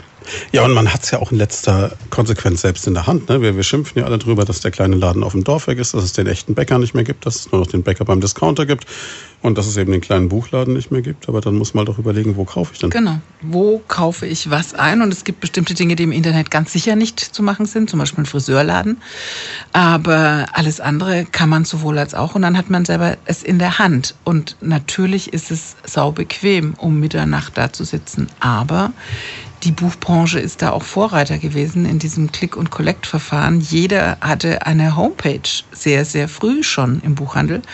Und da kann ich mir auch um Mitternacht ein Buch bestellen und lasse es mir in die Buchhandlung liefern und dann gehe ich halt am nächsten Tag in die Stadt und nehme es mal eben mit. Da ist von der Ökologie her das jetzt nicht in Einzelbestellung mit einem extra Päckchen und da muss der Fahrer bei mir in das Wohngebiet fahren. Nee, ich fahre in die Stadt und nehme es mit und für den Laden spielt es letztlich keine Rolle, wer es bestellt hat. Und sie sind schneller als Amazon gewesen. Das hat mich ja immer Natürlich. so verblüfft. Ne? Man hat ja, glaube ich, bis abends um halb sieben anrufen können. Genau. Dann war es am nächsten am Morgen. Am nächsten Morgen um, um neun war das ausgepackt da, im Regal gestanden, einfach weil der Fahrer irgendwann um halb sechs das schon angeliefert hat. Und wir haben halt immer so gearbeitet. Eine Mitarbeiterin hat eine Stunde vor Ladenöffnung angefangen, mhm. die hm. Päckchen ausgepackt, die Bücher ins Regal gestellt und zack, um neun, wenn du die Tür aufmachst, ist alles fertig. Das Versand ist kostenfrei, muss man auch sagen. kostenfrei. Und das ist natürlich auch ein, ein Wert, den man sich aber überlegen muss. Was ist denn so wichtig, so lebenswichtig an einem Buch, dass so viele Menschen in einer Kette über Nacht arbeiten müssen? Denn ja, wenn ich um 18.30 Uhr auf den Sendeknopf drücke, läuft da drüben in Erfurt oder in Bad Hersfeld oder in Stuttgart eine Maschinerie an. Eine Maschine an, da wird ein Lieferschein gedruckt, da laufen Menschen durch die Halle und picken die Bücher auf und packen sie in ein Paket und irgendeine arme Sau setzt sich nachts ans Steuer und fährt durch die Republik. Also nicht nur einer, sondern sehr, sehr viele fahren durch die Republik. Und wir alle sind genervt von den LKWs. Ja, aber die Ware muss von A nach B kommen. Ja, aber wir alle kennen auch dieses Gefühl, dass, dass ich mir jetzt in den Kopf gesetzt habe, ich will jetzt das Buch XY lesen, jetzt. gehe in den Laden, jetzt. Mhm. Und dann ist es nicht da. Oder ich, ich bin ja inzwischen so, ich rufe ja vorher an, weil, weil Innenstädte und Autoverkehr und Parken war. Dann, dann telefoniere ich halt die, die üblichen Verdächtigen ab und frage, habt ihr es da? Wert, den man sich aber überlegen muss, was ist denn so wichtig, so lebenswichtig an einem Buch, dass so viele Menschen in einer Kette über Nacht arbeiten müssen? Denn Ja, wenn ich- um 18.30 Uhr auf den Sendeknopf drücke, läuft da drüben in Erfurt oder in Bad Hersfeld oder in Stuttgart Eine Maschinerie an. eine Maschine an, da wird ein Lieferschein gedruckt, da laufen Menschen durch die Halle und picken die Bücher auf und packen sie in ein Paket und irgendeine arme Sau setzt sich nachts ans Steuer und fährt durch die Republik. Also nicht nur einer, sondern sehr, sehr viele fahren durch die Republik. Und wir alle sind genervt von den LKWs. Ja, aber die Ware muss von A nach B kommen. Ja, aber wir alle kennen auch dieses Gefühl, dass, dass ich mir jetzt in den Kopf gesetzt habe, ich will jetzt das Buch XY lesen, Jetzt. gehe in den Laden, jetzt. Und dann ist es nicht da. Oder ich, ich bin ja inzwischen so, ich rufe ja vorher an, weil, weil Innenstädte und Autoverkehr und Parken war. Ne? Dann, dann telefoniere ich halt die, die üblichen Verdächtigen ab und frage, habt ihr es da? Nee, haben wir nicht, aber ich kann es Ihnen gerne bestellen. Das ist für mich schon die Situation, wo ich sage, ja, okay, cool, aber ich rufe erst noch die drei anderen, ob die es haben. Wenn es dann keiner hat, dann bestelle ich es in Gottes Namen. Aber am liebsten will ich es gleich. Natürlich. Der hat ist sogar den verrückten Effekt, ich will es dann vielleicht gleich haben, kaufst und schau vielleicht gar nicht mehr rein an dem Tag, aber ich will es halt haben. Das ist, ich weiß nicht, wo- woher das kommt, dass man diese Geschwindigkeit hat oder braucht oder meint. Naja, weil das ist so ein Stück weit auch ein Erziehungsprozess. Als ich in die Lehre kam, da Mhm. konnte man bis 9.30 Uhr bestellen und da war es am nächsten Tag da. Alles, was nach halb zehn aufgenommen wurde, war Hat halt am übernächsten ja. Tag da. Ehrlich gesagt ist da kein Mensch dran gestorben. Vermutlich nicht, ne? Nee, wir handeln nämlich nicht mit Blutkonserven, sondern einfach nur mit Büchern. Mhm. Und natürlich, wenn ich jetzt einen Geburtstagstermin verpennt habe, dann muss man halt auch sagen, selber schuld. Ist halt auch eine Leistung, es zu schaffen, dass man dann, ähm, wobei ich das auch noch kenne, dann ist man in die Bahnhofsbuchhandlung gegangen, Mhm. im Würzburger Hauptbahnhof, weil die hatte länger auf. Und die hatte einen, da werde ich diesen Buchhändler nie vergessen, finde ich so cool. Das war ganz, ganz früher. Da ist man noch von der hinteren Seite reingelaufen, gegenüber von der Modelleisenbahn und so, ne? also lange her. Und der, der Verkäufer dort hatte ein Mutti-Regal, hat das immer genannt. Und gemeint, wenn du was vergessen hast, geh zum Mutti-Regal, egal was du nimmst, das kommt auf jeden Fall gut an. Großartig. Schönes Marketing. Hm? War gut, ja. Gute Idee. War aber echt gut. Also das war legendär, ja. Gibt es aber auch schon lange nicht mehr und ist jetzt auch eine, ich glaube, eine kleine Kette, Schmidt und Hahn oder so. Schmidt und Hahn hat es übernommen, ja. Die Ja, auch in Schweinfurt den Laden haben. Ja, aber auch verblüffend. Ne? Also ich meine, äh, da gehe War mal Rückert-Buchhandlung. Ja, es ist, ist für mich immer so ein, so ein Ding, wo ich, wo ich sonntags gerne so nach der Sendung noch mal so vorbeischaue, neue Zeitschriften, mal gucken, was alles da ist und gib ihm, ne? Ähm, machen wir ganz kurz Wetter. Zurück, ja, letzte halbe Stunde schon, Leute von da an diesem Sonntag hier mit der Schweinfurter Buchhändlerin Franziska Pickel, die die Vogelbuchhandlung jetzt übergeben hat an Thalia. Wird es jetzt eigentlich dann noch irgendwie Vogel heißen oder machen die komplett dann Thalia als Branding? Das war am ersten Tag alles weg. Alles weg. okay. Alles weg. Das, das geht auch nicht, glaube ich. Hm. Also, weil die haben so viele Läden und wenn die jeden irgendwie. Noch unter dem Urtitel laufen lassen würden, dann- Bindestrich Thalia, das geht einfach nicht. Das ist, das war mir auch klar und das ist einfach alles durch. Ich meine, ich habe mir vorher ehrlich den Mund fußlich geredet, immer Hm. zu sagen, ja, dann bin ich halt weg. Aber alle Mitarbeiter sind doch noch da und sie kennen die doch und die haben doch von mir jetzt in 20 Jahren auch was gelernt, weil ja, die am längsten da ist, ist knapp 20 Jahre Mhm. bei mir. Und die anderen so 17 und 18 und 16. Und natürlich ist es schon auch prägend, wenn man immerzu mit den gleichen Leuten arbeitet, dann muss man davon was äh, übernehmen. Das geht gar nicht anders, ob man es jetzt gut oder schlecht findet, aber zwangsläufig haben die ein Stück weit mich auch kopiert oder auch meine Denke auch nach vorne getragen. Trotzdem ist es jetzt so, ich bin jetzt die Tage wieder vor dem Laden gestanden, habe mein Fahrrad abgeschlossen, weil ich ja mein Büro immer noch Mhm. in der Buchhandlung habe. Und dann sind zwei ältere Damen auf mich zugekommen. Gehen Sie jetzt gleich in den Laden? Kann ich Sie dann was fragen? Habe ich gesagt, ich gehe schon in den Laden, aber ganz ehrlich, fragen Sie doch bitte die Mitarbeiter, weil es ist einfach nimmer mal Laden. Ich gehe da durch, aber ich muss weggucken. Ja, es wäre wahrscheinlich auch nicht unbedingt so gut nicht. angesehen. Es ne? geht nicht. Das kann man nicht machen. Also den Kunden gegenüber, den Mitarbeitern gegenüber und der neuen Führungsebene auch nicht. Das geht einfach Wobei man nicht. das natürlich auch ein Stück weit verstehen kann, glaube ich. Also ich meine, es ist ja schon so, wenn ich jetzt ähm, in die Vogelbuchhandlung gegangen bin, dann habe ich mich gefreut, wenn Sie mir ein Buch empfohlen haben. Wenn Mhm. ich äh, ein paar Meter weiter bei Mike Mangold einen Kaffee getrunken habe, dann habe ich mich gefreut, wenn der Espresso von Mike gemacht wurde, etc. Und das kann man beliebig fortsetzen. natürlich, ne? ja. Das ist einfach so, ja. Ja, das ist schon so und das ist natürlich ein Stück weit auch bitter, aber äh, letztlich, was wäre die Alternative gewesen? Sie haben es gerade in so einem Nebensatz gestreift. Alle Mitarbeiter sind übernommen worden. Genau, alle Das ist ja Mitarbeiter auch was, wo man sagt, ne, es gibt ja diesen, natürlich diesen Vorwurf, man wechselt auf die dunkle Seite der Macht, den Sie wahrscheinlich gesagt bekommen haben, wenn man jetzt an eine Kette verkauft. Aber man muss ja sagen, es war ja für Sie auch eine Entscheidung, durchaus auch im Interesse der Menschen, die mit Ihnen jahrelang zusammengearbeitet haben. Genau, also ich hatte durchaus andere, die den Laden gerne gekauft hätten, aber die eigentlich den Umsatz nur kaufen wollten. Also Mhm. die dann sofort geschlossen hätten und gesagt hätten, das sind Firmenkontakte, Kanzleien, Schulen Mhm. und so weiter. Wir nehmen den Umsatz und wir machen den Laden zu, denn Hugendubel ist direkt gegenüber und Thalia ist in der Stadtgalerie. Da machen wir nicht noch einen dritten Filialistenladen hier auf. Und das war für mich aber keine Option, weil ich gesagt habe, ich habe eine Verantwortung für die Mitarbeiter. Ich kenne die seit vielen Jahren. Das ist ein herzliches Verhältnis gewesen. Manchmal auch ein bisschen stressig, aber das gehört dazu, Ist wenn normal, Frauen ja. miteinander arbeiten. Ein bisschen zickig ist immer. Aber im Großen und Ganzen ist es so, die sind mir alle lieb und teuer und ans Herz gewachsen. Und deswegen habe ich auch so lange eigentlich rumverhandelt, dass wirklich klar war, dass alle bleiben. Okay, die Buchhalterin nicht, aber das ist auch klar. Das war Thalia braucht keine Gehaltsbuchhaltung in Schweinfurt, weil die machen das in Hagen zentral. Aber alle anderen, alle Mitarbeiter im Ladengeschäft bis zum Fahrer und zur Putzfrau sind alle übernommen worden. Das bedeutet aber auch, dass die Menschen, auch wenn sie jetzt zu Thalia gehen, eigentlich, jetzt mal sie ausgenommen, die gleiche gute Beratung Ganz bekommen. genau. Sie bekommen nach wie vor das, was sie vorher auch bekommen haben, wenn ich nicht da war. Ich habe natürlich auch oft gehört, du bist ja nie da. Was sicher nicht Das stimmte. Ehrenamt, da hatten wir es wieder, ne? Okay, da sind sicher meine 30 Tage Ehrenamt abzuziehen und dann habe ich auch immer 30 Tage Urlaub gemacht, einfach weil Dekadent. am Stück. Ja, schon. Aber das ist Bisschen wirklich blöd. dekadent für jemanden, der selbstständig ist. Nee, das muss auch sein. Das habe ich in den ersten Jahren nicht gemacht, aber da war ich auch jünger und hatte andere Energien. Mhm. Und dann habe ich einfach gemerkt, wenn ich nur eine Woche Urlaub mache, im Winter Skiurlaub schön, aber als wir dann angefangen haben, zwei Jahre Skiurlaub zu machen, äh, zwei, um Gottes Willen, zwei Jahre wäre schön, zwei Wochen Skiurlaub im Jahr, habe ich auch gemerkt, ich komme für erheblich entspannter zurück Mhm. und war erheblich besser gelaunt. Jetzt ähm, kann ich das verstehen mit der Freizeit. Man muss es, man muss es halt schaffen, das ist schon toll, wenn man es hinkriegt. Jetzt ist ja auf einmal ganz viel Zeit. Hast du Mhm. jetzt dauerhaft Urlaub? Nee, also so viel habe ich jetzt auch nicht gekriegt für den Laden, dass ich jetzt auf die Fidschis übersiedel oder so. Oh gut, ob die es jetzt auch wären, sei mal dahingestellt. das ne? Da gibt es ja keine Buchhandlungen. Synonym für, nee, da kann man auch nicht aufräumen, genau. Mhm. Naja, nee, ich habe letztes Jahr habe ich mir ein Häuschen mit einem Garten gekauft und der Garten hat mich letztes Jahr noch gar nicht kennengelernt eigentlich, weil ich da noch mit vielen anderen Dingen beschäftigt war.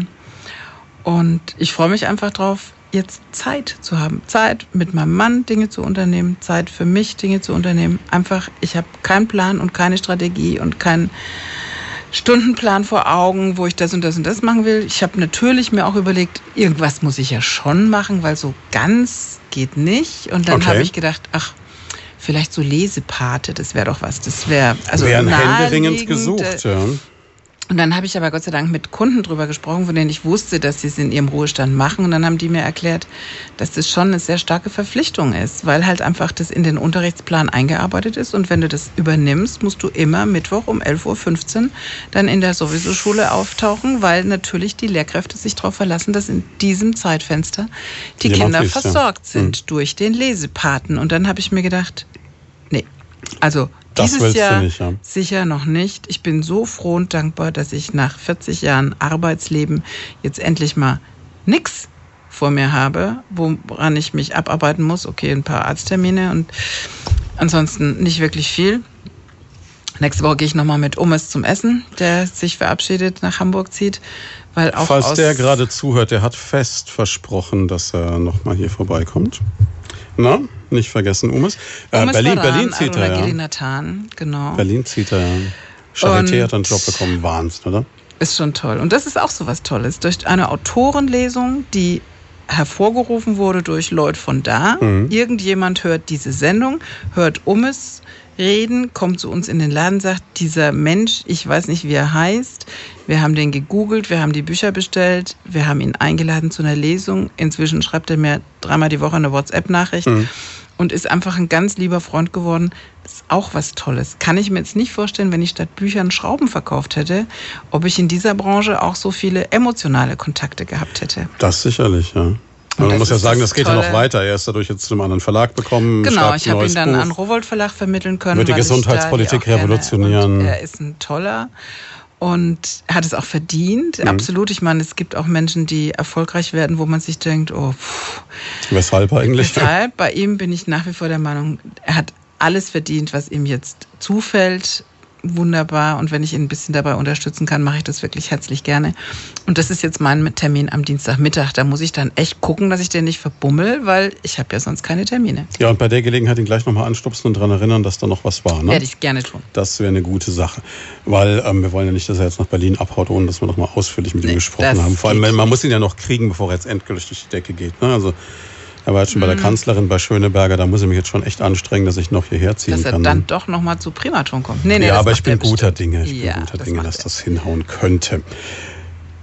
Ja, klar, aber das Garten war ja auch ein gutes Stichwort. Ne? Man kann ja, also ist ja, Garten ist ein Riesentrend, werden viele Bücher drüber geschrieben Ja, und es das, gibt, ja. glaube ich, jetzt auch diese neue Idee, oder die ist eigentlich gar nicht neu. Ich war gestern in Weimar, habe gesehen, Goethe hatte auch ein Gartenhäuschen, aber ich glaube, Frauen machen sich jetzt so, so, so eigene Rückzugsorte im Garten, wo sie dann lesen oder sonst was tun. Das ist auch ganz sicher eine tolle Sache. Ich bin erstmal nur beim meditativen Rosenschneiden. Also Okay, nicht zu mehr übertreiben. mache ich noch nicht. Nee, nee, aber auch das ist schön und mein Mann lacht schon immer, wenn ich sage, ich gehe noch mal in den Garten.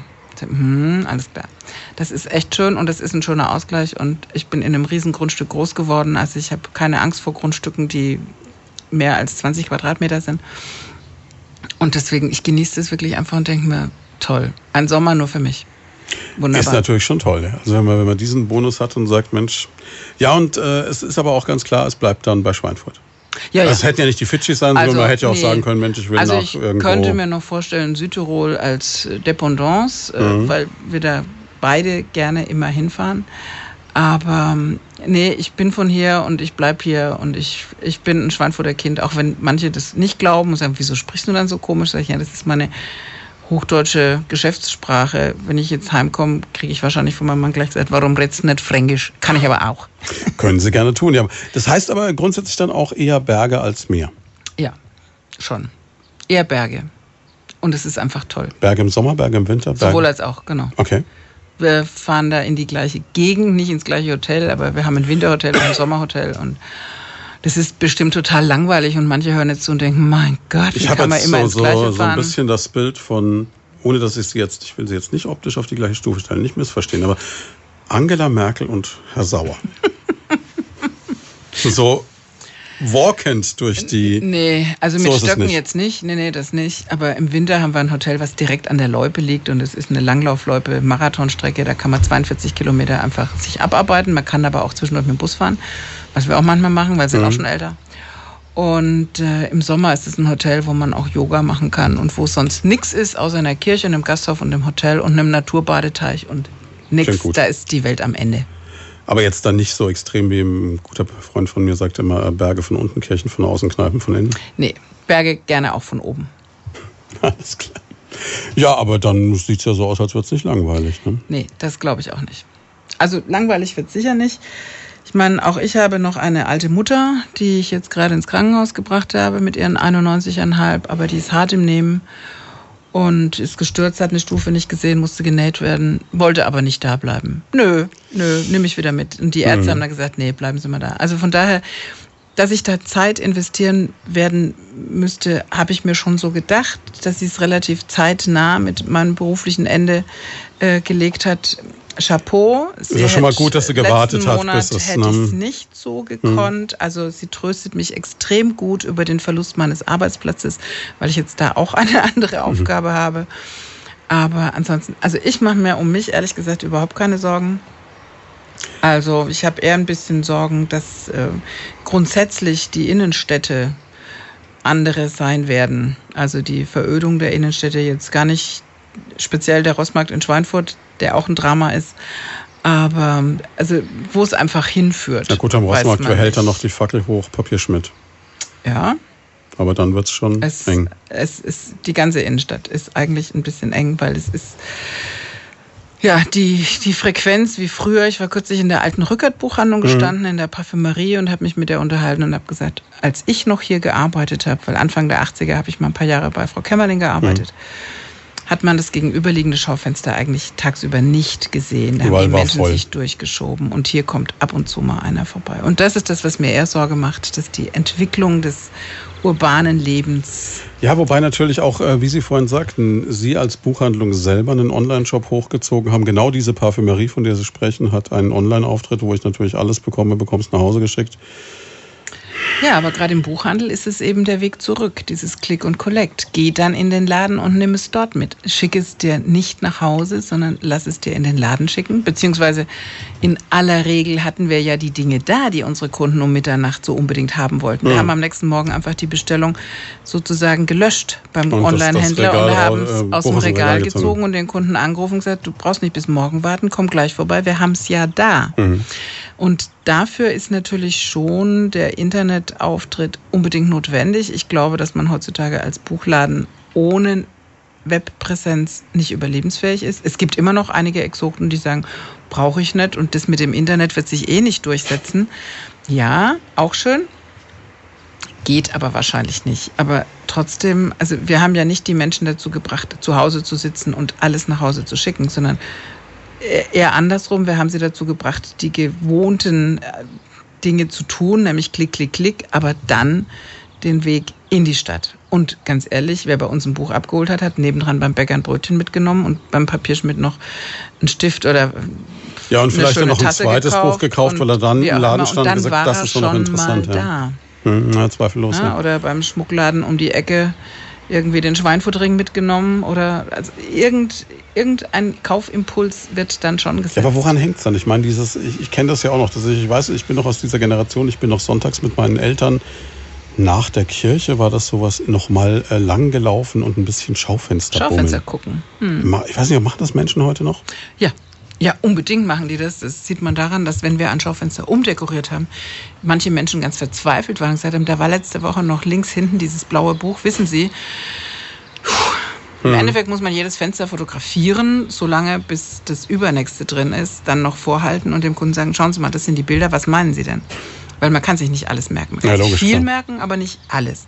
Aber daran merkt man sehr wohl, dass ganz viele Leute sehr wohl in die Städte gehen und gucken und sich auch inspirieren lassen. Und äh, ich glaube, dass zum Beispiel Hugendubel ja keine Fenster, sondern die Hm. haben nur ein Plakat mit einer Bücherwand, dass die sich was nehmen, sie sparen sich aber halt die Arbeitszeit. Es muss auch keiner da rumsitzen und irgendwas dekorieren. Ja, und ohne jetzt das, das Thema allzu sehr zu vertiefen, weil da reicht uns die Zeit gar nicht mehr, aber dieses Veröden der Innenstädte, wenn die Leute doch noch in die Schaufenster gucken, woher kommt's denn dann? Weil im Endeffekt haben wir es ja, wie wir schon gesagt haben, alles selbst in der Hand. also Natürlich, wir, wir es ist könnten immer- ja die ja. kleinen Läden und dann wäre ja alles super. Es ist immer die Entscheidung des Einzelnen. Und das andere ist natürlich, das ist so eine, so eine Spirale. Ich möchte etwas, da bin ich im Netz aufmerksam drauf gemacht worden, das und das gibt es jetzt. Dann gibt es es vielleicht noch nicht in Schweinfurt oder vielleicht auch schon wieder nicht mehr und dann ist es halt weg und aus und dann, das höre ich ganz oft auch von Freunden von mir, die jetzt wirklich alle nicht doof sind, die alle mir erzählen, was sie alles im Netz bestellen, wo ich auch sage, oder eine Mitarbeiterin, die auf dem Land wohnt und für ihre Kinder praktisch alles im Netz bestellt hat. Sie wissen schon, da innen im Innenhof ist ein Spielwarenladen. Sie müssen nicht. Ja, aber dann muss ich ja mit zum Parkplatz und nach Hause. Also es ist schon echt krass. Aber wie gesagt, wenn ich irgendwas nicht mehr finde, dann bin ich quasi gezwungen, es im Netz zu bestellen. Und dann habe ich das ja schon die schöne Erfahrung gemacht. Dann bestelle ich das nächste, was es vielleicht noch gäbe, auch noch im Netz. Oder ich bestelle noch zwei Sachen dazu, weil erst dann bin ich Ja, der versandkostenfrei. Ne? Ja. Versandkostenbetrag weg und und und. Und das ist, also ich glaube, dass einfach bei den Menschen im Kopf das Problem ist und nicht bei den Läden, die etwas nicht anbieten. Weil es gibt Läden, das möchte man nicht sehen, wo man denkt, mein Gott, da möchte auch nicht arbeiten, weil die haben fast nichts mehr da. Und dann ein Vierteljahr später steht ein Schild in der, im Schaufenster zu vermieten. Hm. Ja, das ist nicht schön. Wenn ein Ja, Lebenswerk so runtergeht, ist nicht schön. Zweifellos, ja klar. Auf der anderen Seite, ich, ich sehe es bei mir selber. Ich versuche mich immer zu disziplinieren und zu sagen, ich gucke mir es im Netz an, aber ich kaufe es dann im Laden. Umgekehrt zu dem, was viele andere machen. Und Da gibt es aber durchaus auch viele. Also das war, als Amazon anfing, war das ganz, ganz oft, dass die Leute den Amazon-Ausdruck mitgebracht haben. Gesagt Mit der. ISBN, schauen Sie mal, haben Sie sogar die ISBN, Sie müssen es gar nicht mehr suchen. Ich habe das schon Mhm. mal für Sie vorgearbeitet. Was ich jetzt auch ein bisschen wie ein Almosen empfunden habe manchmal, weil wir hätten es intellektuell geschafft, das, Das nachzuschauen, ja. Aber, aber das ist sehr wohl sehr oft gewesen, die Solidarität mit dem Kleinen. Mhm.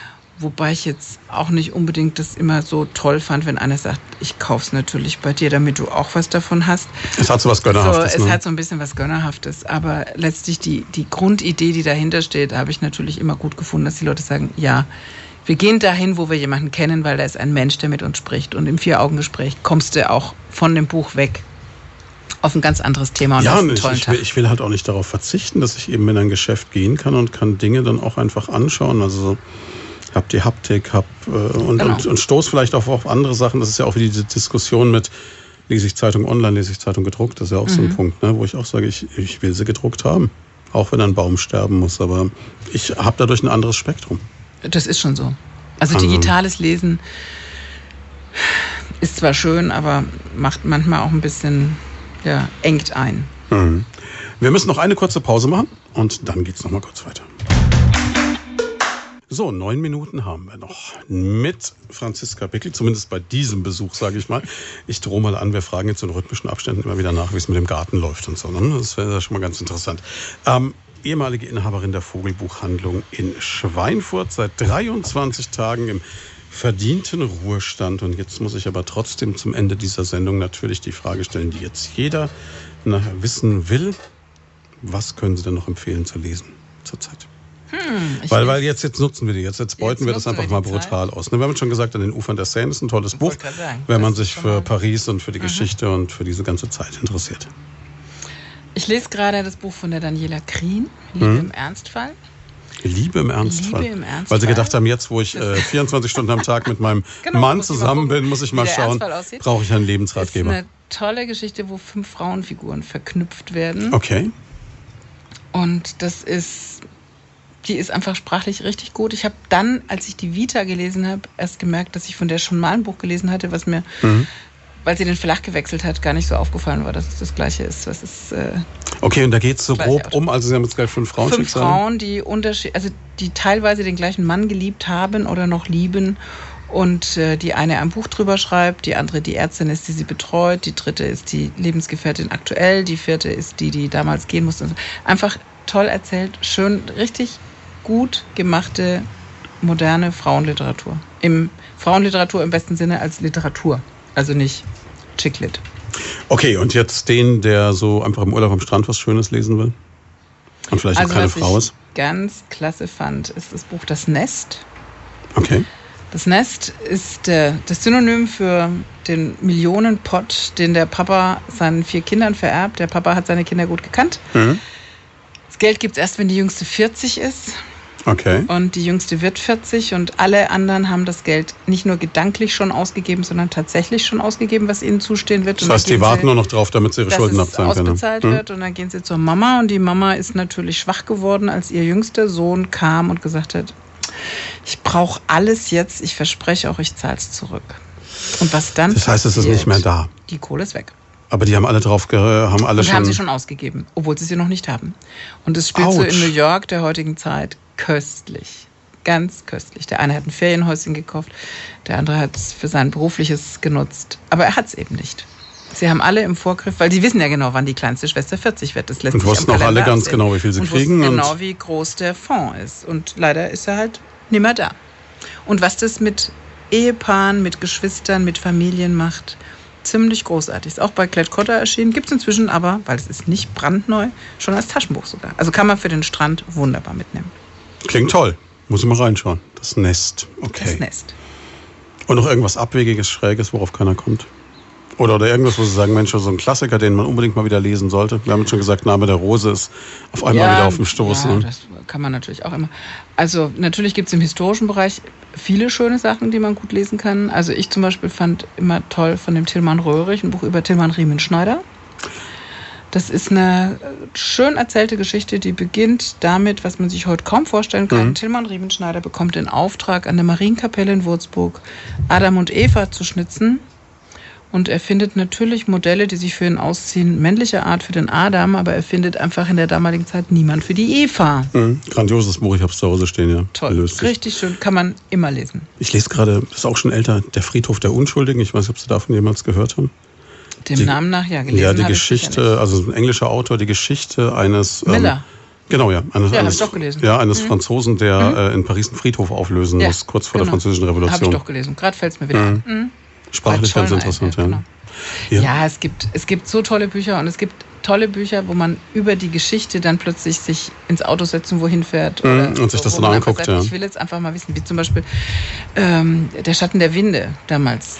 Ah, Ruiz davon, ja. Jeder ist nach Barcelona nach gefahren. Barcelona gefahren, damals vor 20 Jahren. Und davon gibt es jetzt, glaube ich, drei vier Bände, sogar. vier inzwischen, ja. ja. Und das ist ziemlich großartig. Sünde der Engel oder so war der letzte. Man muss es nicht alle äh, lesen, finde ich. Ja, aber der erste war toll. Aber der erste war großartig. Und das ist eben auch sowas über ein Buch an eine Geschichte, an ein Land, an eine Stadt oder auch an eine, eine Volksgruppe herangeführt zu werden. Das ist ja das Besondere eigentlich. Mhm. Dass man, wenn man sich darauf einlässt, dass man seinen Horizont extrem erweitern kann. Und nur davon profitiert. Jetzt noch mal ganz kurz Rolle rückwärts, weil Sie es vorhin gesagt haben, weil ich jetzt gerade darauf komme. Sie sagen, Sie haben mit, mit so vielen Frauen zusammengearbeitet. Mhm. Ist Lesen wirklich ein weibliches Phänomen? Man sagt immer, dass, dass die meisten Bücher ja, von Frauen gekauft werden. das ist schon so, ja. Also konsumtives Lesen ja, Fachliteratur und Sachbuchlesen eher Männersache. Okay. Also politisches Sachbuch oder Wirtschaftssachbücher. Äh, eher sowas. Romane, ich glaube, ich habe meinen Mann ganz selten mal einen Roman lesen sehen, aber ganz viel politisches Sachbuch. Woran und liegt das, weil Frauen den Eskapismus brauchen, oder? Also ein Stück weit ist es, glaube ich, schon auch ein bisschen Bequemlichkeit. Es ist einfach leichter, einen Roman zu konsumieren, als sich jetzt mit Michael Lüders und dem Syrien-Konflikt auseinanderzusetzen. Aber ich kann ja das eine tun oder das andere zu lassen. Ja, ich lese solche Sachen dann schon auch, aber tatsächlich habe ich eigentlich mehr gelesen, um mich zu unterhalten. Und ich glaube einfach, dass Frauen auch wenn es nicht mehr immer nur so ist, aber durch die Mehrfachbelastung durch Familie und Beruf einfach dann eher abschalten wollen und Männer die Zeit noch sinnvoller nutzen wollen, dass sie dann auch noch was richtig Gutes tun und nicht einfach irgendwie eine flache Unterhaltung. Ich meine, logisch, wir haben auch viele Kunden, die von Stephen King über Krimis und so weiter einfach sagen, zum Abschalten lese ich auch mal sowas. Aber ich glaube, die Untersuchung sagt 70-30. Lesen 70 Frauen, 30 Männer.